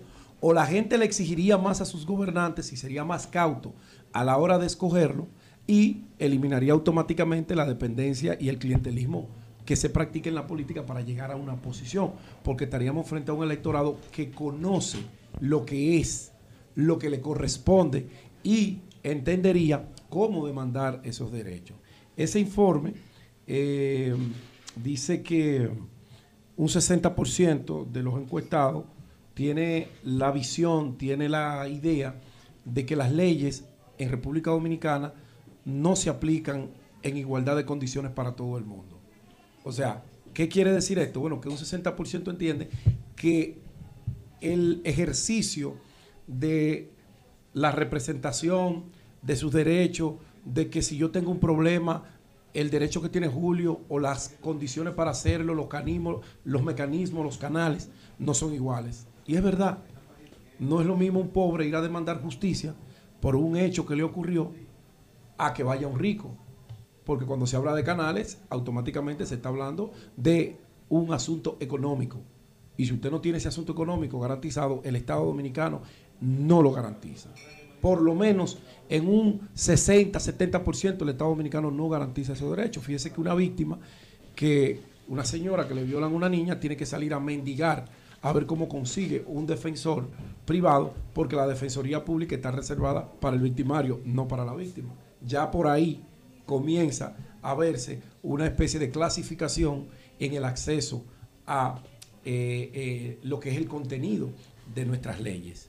Dice ese, ese levantamiento que el 22% de las violaciones a esos derechos fundamentales se produce nada más y nada menos que en las instituciones públicas, que es donde debe haber una garantía, una garantía mayor de que esos derechos fundamentales, esos derechos eh, eh, se cumplan con la ciudadanía.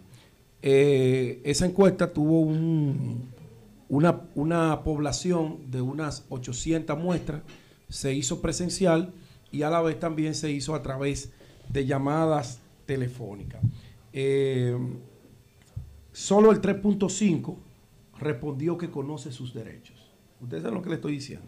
O sea, la gente no sabe a qué tiene derecho en la República Dominicana. Y por eso ustedes ven que un policía lo para a usted, usted no ha hecho nada y el bendito policía lo agarra y se lo lleva preso. Y usted fácilmente dura tres días preso sin usted haber hecho nada. ¿Sabe por qué ocurre eso? Porque la gente no está empoderada de sus derechos, pero tampoco está empoderada de sus deberes. Porque como no conocen una, la otra tampoco han de conocerla. Y por eso la gente actúa como chivo sin ley y quiere hacer lo que le da la gana.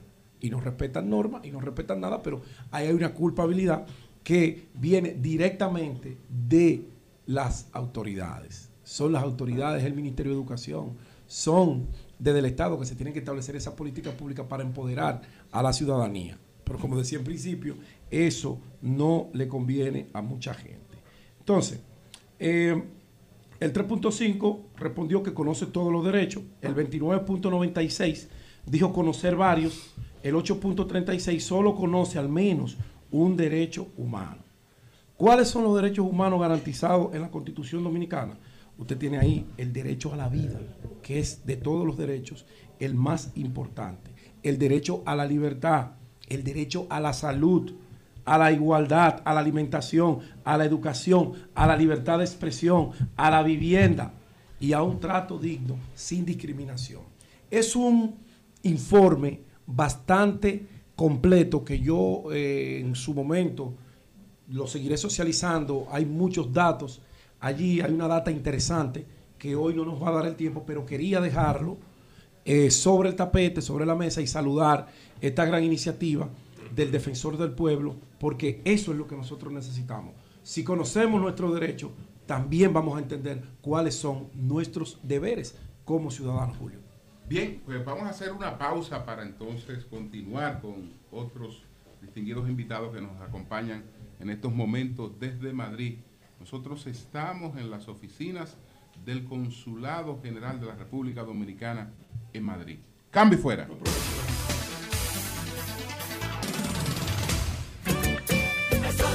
El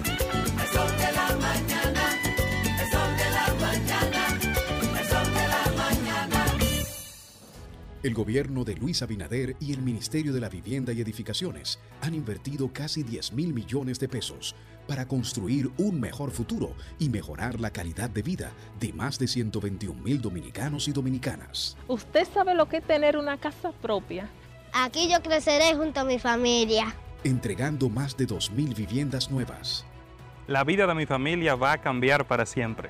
Un techo nuestro, nuestro. Reconstruyendo más de 33 mil viviendas en todo el territorio nacional, generando más de 19 mil empleos directos e indirectos. Ministerio de la Vivienda y Edificaciones, construyendo un mejor futuro. En Seguros Reservas trabajamos por un mundo más práctico, en el que sin desplazarse, Juan autoinspecciona su vehículo y ahorra tiempo en el que los García se sienten siempre protegidos con un seguro médico internacional con cobertura local que se adapta a cada uno de ellos. Donde Laura, desde la comodidad de su celular, solicita asistencia en su casa o negocio ante cualquier imprevisto.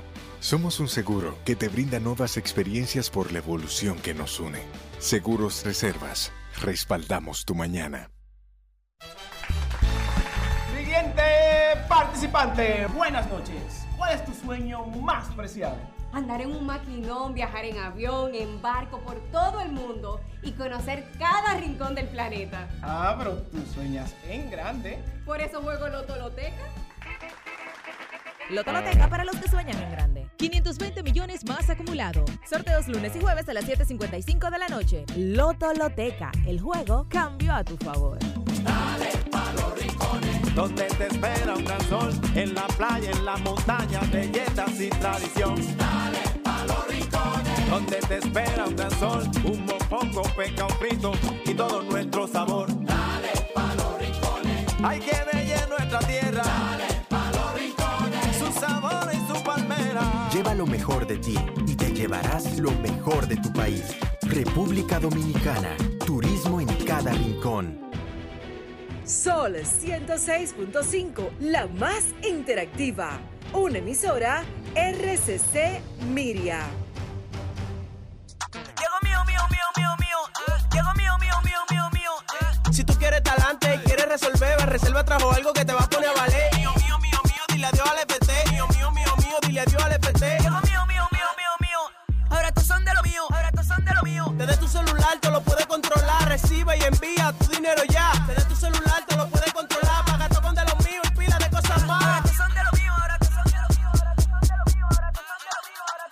mío. La cuenta de pago electrónico es un producto Banreserva. Cada día miles de dominicanos inician una nueva aventura, un viaje cargado de esperanza en busca del sustento para sus familias y de proporcionar alimentos frescos a todos los dominicanos, hombres y mujeres que se adentran en nuestros mares en busca de un futuro mejor. Con el Plan Nacional de Muelles Pesqueros, dignificaremos esta importante actividad económica, transformando la vida de más de 15.000 pescadores, sus familias y todo su entorno, dinamizando la economía local e impactando su calidad de vida. Con un puerto seguro apoyamos el desarrollo sostenible del gobierno dominicano. En Apordón, trabajamos de la mano con los pescadores, de cara a nuestra gente y de frente al mar. Autoridad Portuaria Dominicana.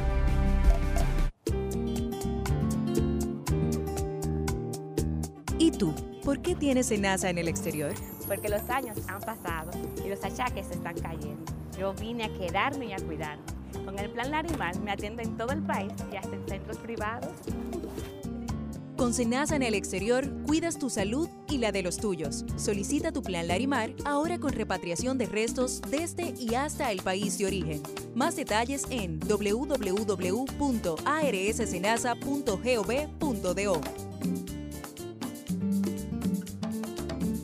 Este 16 de enero todos los caminos conducen al Jackset con la presentación en vivo del Galáctico.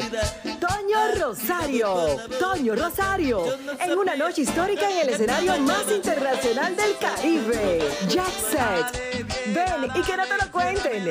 Aparta tus boletos con tiempo, Toño Rosario, en el Jackset. Este lunes 16, la fiesta comienza a las 10 y 30 de la noche. Información 809-535-4145. Lunes 23, Luis Miguel de la Margue.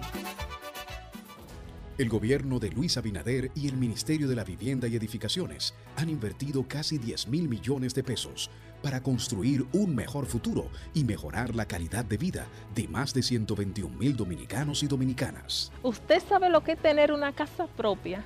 Aquí yo creceré junto a mi familia. Entregando más de 2 mil viviendas nuevas. La vida de mi familia va a cambiar para siempre. Un techo nuestro, nuestro. Reconstruyendo más de 33 mil viviendas en todo el territorio nacional, generando más de 19 mil empleos directos e indirectos. Ministerio de la Vivienda y Edificaciones, construyendo un mejor futuro. Sol 106.5.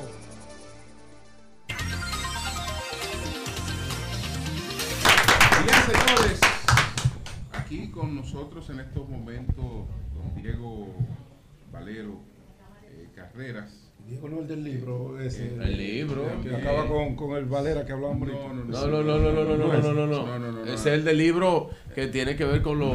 eh, Diego es con- controversial, Diego con estuvo allá con pensiones, nosotros, las varias veces, Diego no- varias Ah, veces, sí. es experto, es experto Con las en AFP. fondo de pensiones. Sí, ah, sí. Entonces, Ah, eh, también está. Sandra, Sandra Cerrada Sánchez, que es presidenta de la Asociación de Jóvenes Empresarios de Madrid, y está Marín Ramos, que es abogada. Entonces, eh, Diego, eh, que ha conversado con nosotros en distintas oportunidades, tanto aquí en España como allá en Santo Domingo, eh, pues hablamos un poco más temprano del desafío que hay, sobre todo en países que tienen un sistema de reparto. Porque después de la Segunda Guerra Mundial se estimaba que una persona tenía unas expectativas de vida de 75 años. Hoy la tiene de 83 años. Entonces se concibió un sistema de pensión para una gente que como máximo yo, se le iban a pagar 10 años. Era pagarle 10. Se le, iba- Ahora hay 10 más. se le- se le iban a pagar Así 10 es. años, pero se le ha extendido esa posibilidad por razones políticas. Los gobiernos no pueden hablarle a la gente de que le van a rebajar la pensión, porque sería, sería una cosa ilegal. eh, inconcebible en términos políticos. Entonces, Más la ¿Cuál- masa crítica, cuál- la masa crítica es- que debe alimentar Mm, eh, eh, sí. esa pensión de, de los que ya están de pensión y los que están trabajando que esa- debieran alimentar eso. Esa masa crítica está muy precaria. decir, Exactamente. no hay, no hay una fuerza es. laboral que esté trabajando para dos, porque tú tienes que trabajar para ti, para tu pensión y para pagar la- la, Claro, pensión. de es, lo que estoy Entonces, diciendo. ¿Qué- cu- Sí. cuál, cuál es la vía? Bueno, lo primero, buenos días, bienvenidos a mi país, nos vemos aquí. Y debo decirles que en lugar de viento caribeño nos han traído un viento polar aquí porque no hacía ese frío. Pero bueno, bienvenidos de todas formas. Ya, vamos, vamos, sí, aquí deberíamos estar todos. Bueno, eh, sí, efectivamente, los sistemas de reparto, que aquí en España tenemos sistema de reparto, eh, eh, manejan muy mal la transición demográfica, es decir, el hecho de que cada vez vivimos más, lo cual es bueno, y cada vez nacen menos niños, porque es menos necesario para la economía tener menos niños, y eso es lo que sucede y lo podemos ver a lo largo de la historia. Entonces, la, la gran cuestión, y además eso va a seguir pasando, en la República Dominicana está pasando ya y va a seguir pasando, afortunadamente cada vez vivimos más. La edad de jubilación en el mundo, que se fijó en 65 años, ¿saben ustedes? Se fijó hace 150 años. 150 años, claro, a 65 años, hace 150 años no llegaba nadie, con lo cual podías dar la pensión que quisieras. Pero ahora eso no pasa, ahora cada vez llega, ahora llega cualquiera, cualquiera, incluso aunque te hayas castigado con todo. Claro, claro. Claro, claro. Entonces, ¿qué es lo que sucede y qué es lo que están haciendo los sistemas de reparto? Pues están haciendo de una forma silenciosa, porque como bien decía usted, don Julio, no se puede decir, pero lo que están haciendo es cada vez van retrasando la edad de retiro. En España ya estamos casi en 67 años y va a seguir creciendo. En, en, en- en otros países de Europa están aumentando a 69, 70 años, etcétera. Están haciendo eso y están haciendo que las pensiones poco a poco crezcan menos. Es decir, se va haciendo una reforma silenciosa para al final algo que es, que es claro. Si antes, como usted decía, éramos cuatro para pagar la pensión de uno, ahora somos dos para pagar la pensión de uno y dentro de 15 años será uno para pagar la pensión de uno. Con lo cual eso no se sostiene. Y hay que hacer reformas. Yo creo al final que tenemos que caminar en todo el mundo hacia sistemas mixtos, como hemos hablado otras veces, donde haya un sistema de pensiones universales para que todo el mundo tenga derecho a una pensión digna y luego que se pueda Fomentado por el Estado, claro. fomentado por el Estado, claro, ¿no? Es, es que eso, ahora que hablaban ustedes de la Constitución, un derecho constitucional es el derecho a la pensión. Está reflejado en la Constitución dominicana como en la de todos los países de América Latina y Caribe. Entonces, eso es fundamental, la existencia de pensiones universales para que todo el mundo tenga derecho a una pensión. Y luego, eh, en- en la República Dominicana, en su momento, hace veintitantos años, se eligió que una parte del sistema de pensiones fuera por ahorro. Eso está bien en la medida en que puede desarrollar económicamente al país, como en algún estudio que ya hemos comentado eh, lo, hemos podido demostrar. España ha elegido la vía de reparto. Lo, cierto es que cambiar de reparto a un sistema de ahorro es muy complicado, porque si cambiáramos ahora que todo el mundo ahorre para su propia pensión, ¿quién le paga la pensión a los jubilados? Eso es muy difícil. La transición que hizo Chile en su día la pudo hacer, entre otras cosas, porque había un señor que se llamaba Pinochet que como te quejaras, ya sabemos a dónde ibas. No, te pensionaba en el cementerio. Te, te sí. pensionaba, sí, dejabas de ser un problema para la Sí. pensión. Sí. Entonces, claro, claro. Entonces, pero en, en países democráticos como son los nuestros, eso no se puede hacer. No se puede hacer. Entonces hay que hacerlo suavemente. Eh, España recientemente ha aprobado una ley de impulso de planes de pensiones de ahorro. Y lo que está haciendo es precisamente que se desarrolle, que las empresas, pues igual que se está haciendo en la República Dominicana, que las empresas aporten a un fondo de pensiones para sus trabajadores. Esas son un poco las vías eh, por las que hay que caminar, pensando siempre que las reformas en pensiones son permanentes, porque las pensiones se deben ajustar a la sociedad y la sociedad cambia y evolucionamos como sociedad. ¿En qué país te gustaría estar pensionado en estos momentos? Así que sea un modelo. ¿En qué país? A mí me gustaría estar pensionado en la República Dominicana con la pensión de España. Esa- esa- Desde, desde el punto de vista financiero. Viene, viene al, al 63 por 1. Desde desde el punto de vista financiero, el, la- el los fondos de pensiones tienen un modelo que es lo que hemos tenido en el tapete ahora con, con el tema del populismo y que, eh, que si lo prestan, que quién me da la rentabilidad.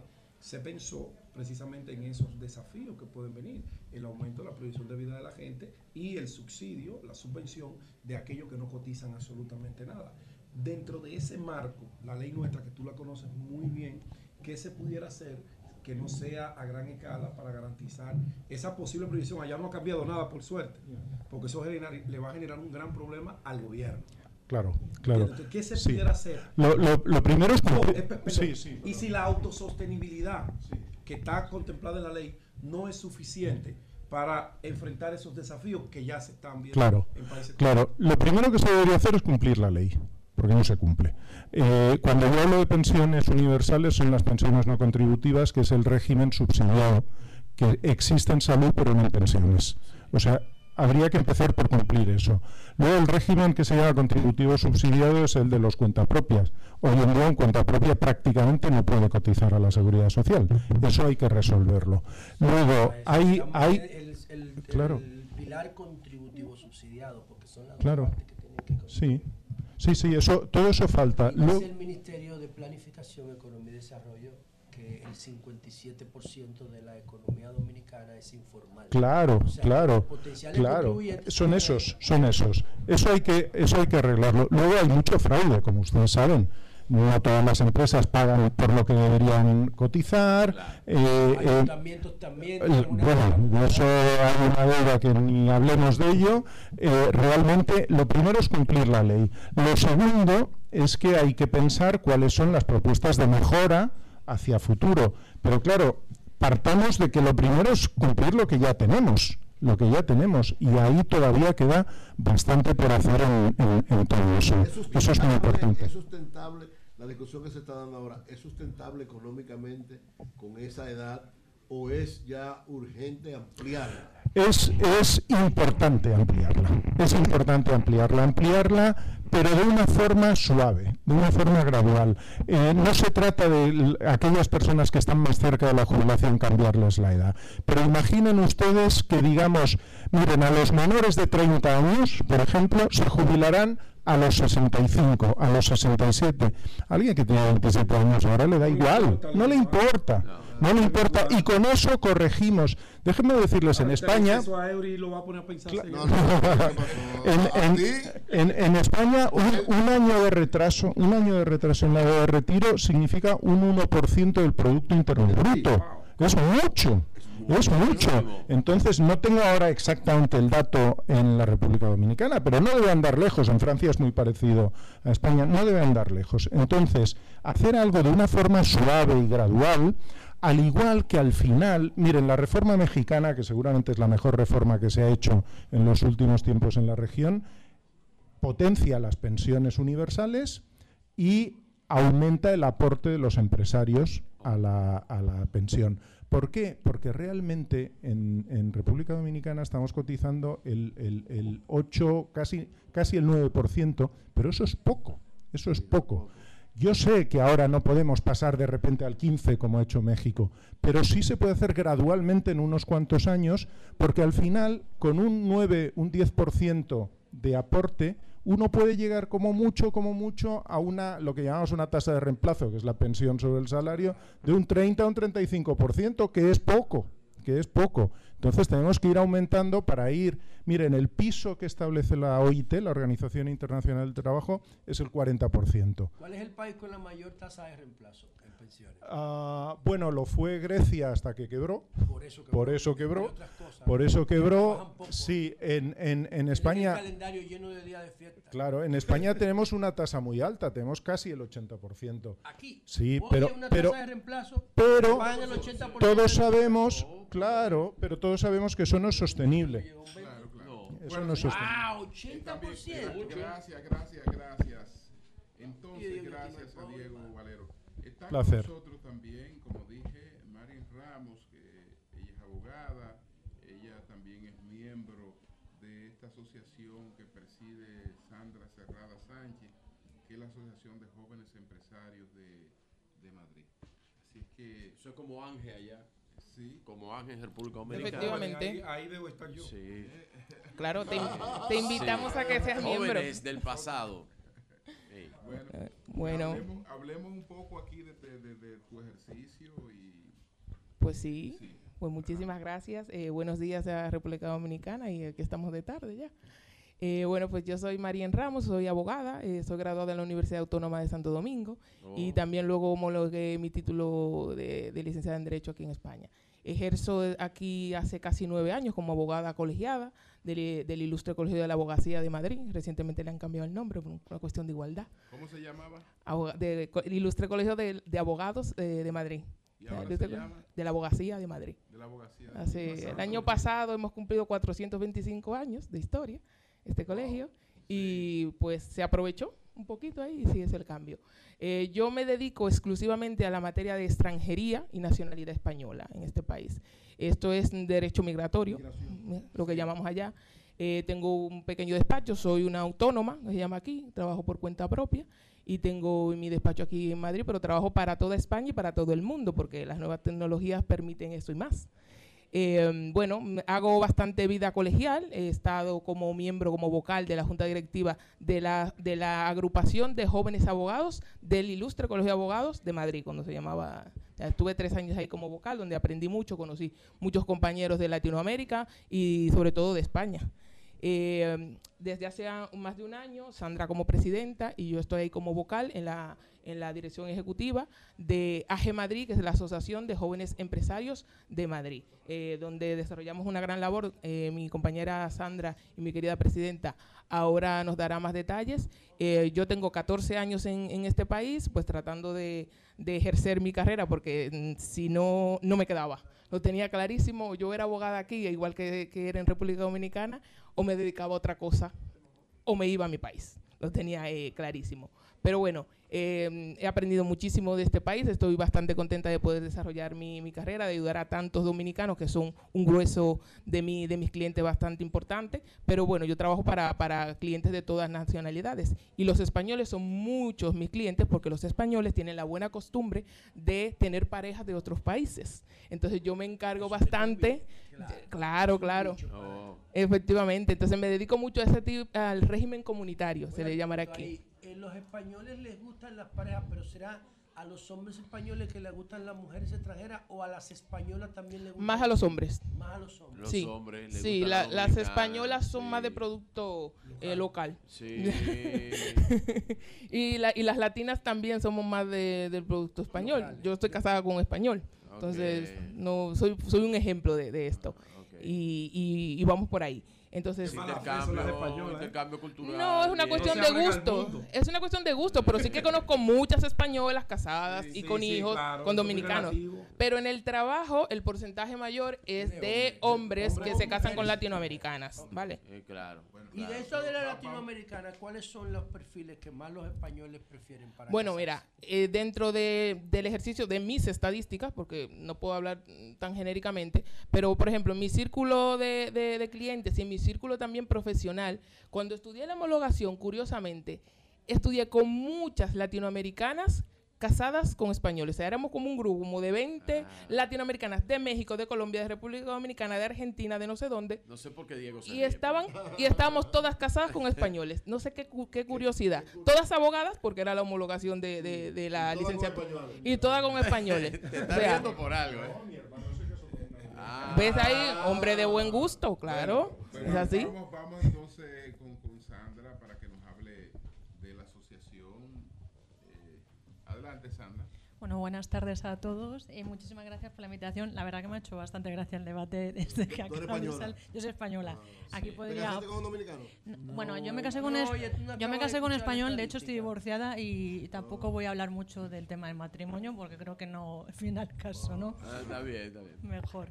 Sí. Bueno, desde que, como decía Marien, que es, pertenece a la Junta de Gobierno de, de, de que es la Asociación de Jóvenes Empresarios, nosotros al final llevamos un- 38 años de antigüedad. Siempre hemos sido eh, aquel vehículo que desde que lo fundó nuestros padres fundadores, que queda muy así un poco constitucional, la misión principal era eh, aportar, asesorar, apoyar lo que es el tejido empresarial de la Comunidad de Madrid desde el emprendimiento juvenil.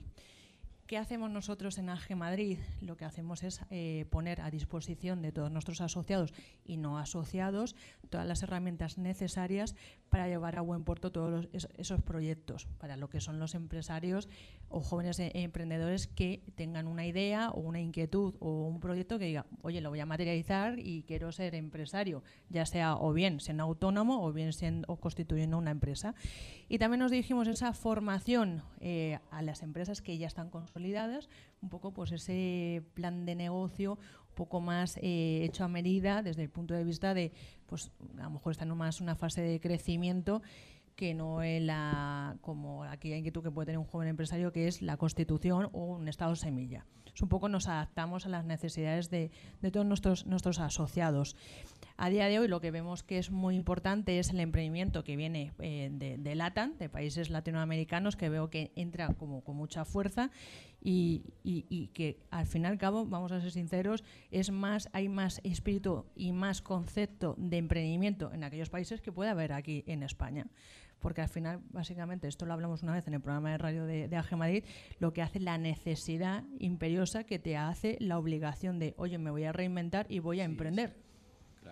La necesidad es la La base necesidad. de ese movimiento, de ese emprendedurismo. ¿Cuánto- ¿Cuántos miembros Por tienen? eso los migrantes son tan importantes, porque tienen Súper ese deseo de importantes. ¿Cuá- superación. ¿Cuántos miembros tenías en Madrid? Ahora tenemos 400, eh, somos 400 asociados y lo que vemos es eso, es decir, un poco adaptarnos a las necesidades porque al final todos trabajamos a una y hay que ayudarnos unos a otros.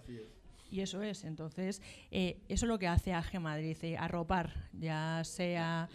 La mayor parte empresarios eh, de pymes, o sea, ¿cómo es, el, ¿cómo es el sorteo de eso? ¿Cuánto tienen? ¿Son pymes? ¿Cuántos son empresas medianas? ¿Cuántos son empresas? A ver, yo te comento que al final eh, el tejido em- eh, empresarial español, el 95% son pymes. Sí. No somos grande empresa. Eso de gran empresa son cuatro o cinco. Bueno, a ver, por, habrá mu- muchos más, pero eso es lo que eh, hay realmente en el tejido empresarial. ¿Qué hay ahí en Ángel Madrid? Pues bueno, somos una asociación multisectorial, pero lo que, pre- eh, lo que hay más es la, la pyme, evidentemente. U- Ustedes, ustedes han considerado, eh, no sé si llevan las estadísticas, de cómo está cambiando el mercado de emprendimiento a propósito de, la, de las tecnologías. Ahora tú tienes, qué sé yo, un muchacho que se pone a streamear en Twitch aquí en, Re- en- en Madrid o lo hace en Barcelona o se va. ¿Dónde está el paraíso fiscal aquí? Ey. Andorra. ¿no lo saben? Andorra. Andorra. Y tú tienes, tú, tú tienes una persona que ha sido como Jordi Wild, que, que, que se puede ganar Sí, sí. un millón de euros al año Muy haciendo contenido en YouTube. Simplemente, o una muchacha que vende jugos en Instagram, Influencer, ¿no? pitahaya, influencer, que está vendiendo cientos de miles de euros. Y el tal tema de la, de la tecnología, Klaus Schwab, que es el coordinador del Foro Mundial, dice que en el futuro van a desaparecer la mayoría de empleos como lo conocemos. Seguramente. ¿Cómo se adaptan las pymes a, a estos nuevos escenarios y, y a esta nueva realidad de disrupción? A ver, como lo que tú dices, creo que este concepto, o la toma de conciencia, viene desde la pandemia, que es cuando realmente Y a dicen, es un buf. mensaje de, oye, la empresa, tú quieres sobrevivir, te tienes que digitalizar, tienes que tener una página web, tienes que tener que ser visible en las redes sociales, porque si no, no existes. Eso es, a eso, eso es cierto. Bueno, a día de hoy lo que sí hay, sobre todo en, por fondos europeos, eh, que los están promoviendo la Comunidad de Madrid, son los kits digitales, que lo que te dan son un dinero para que puedas eh, digitalizar tu empresa.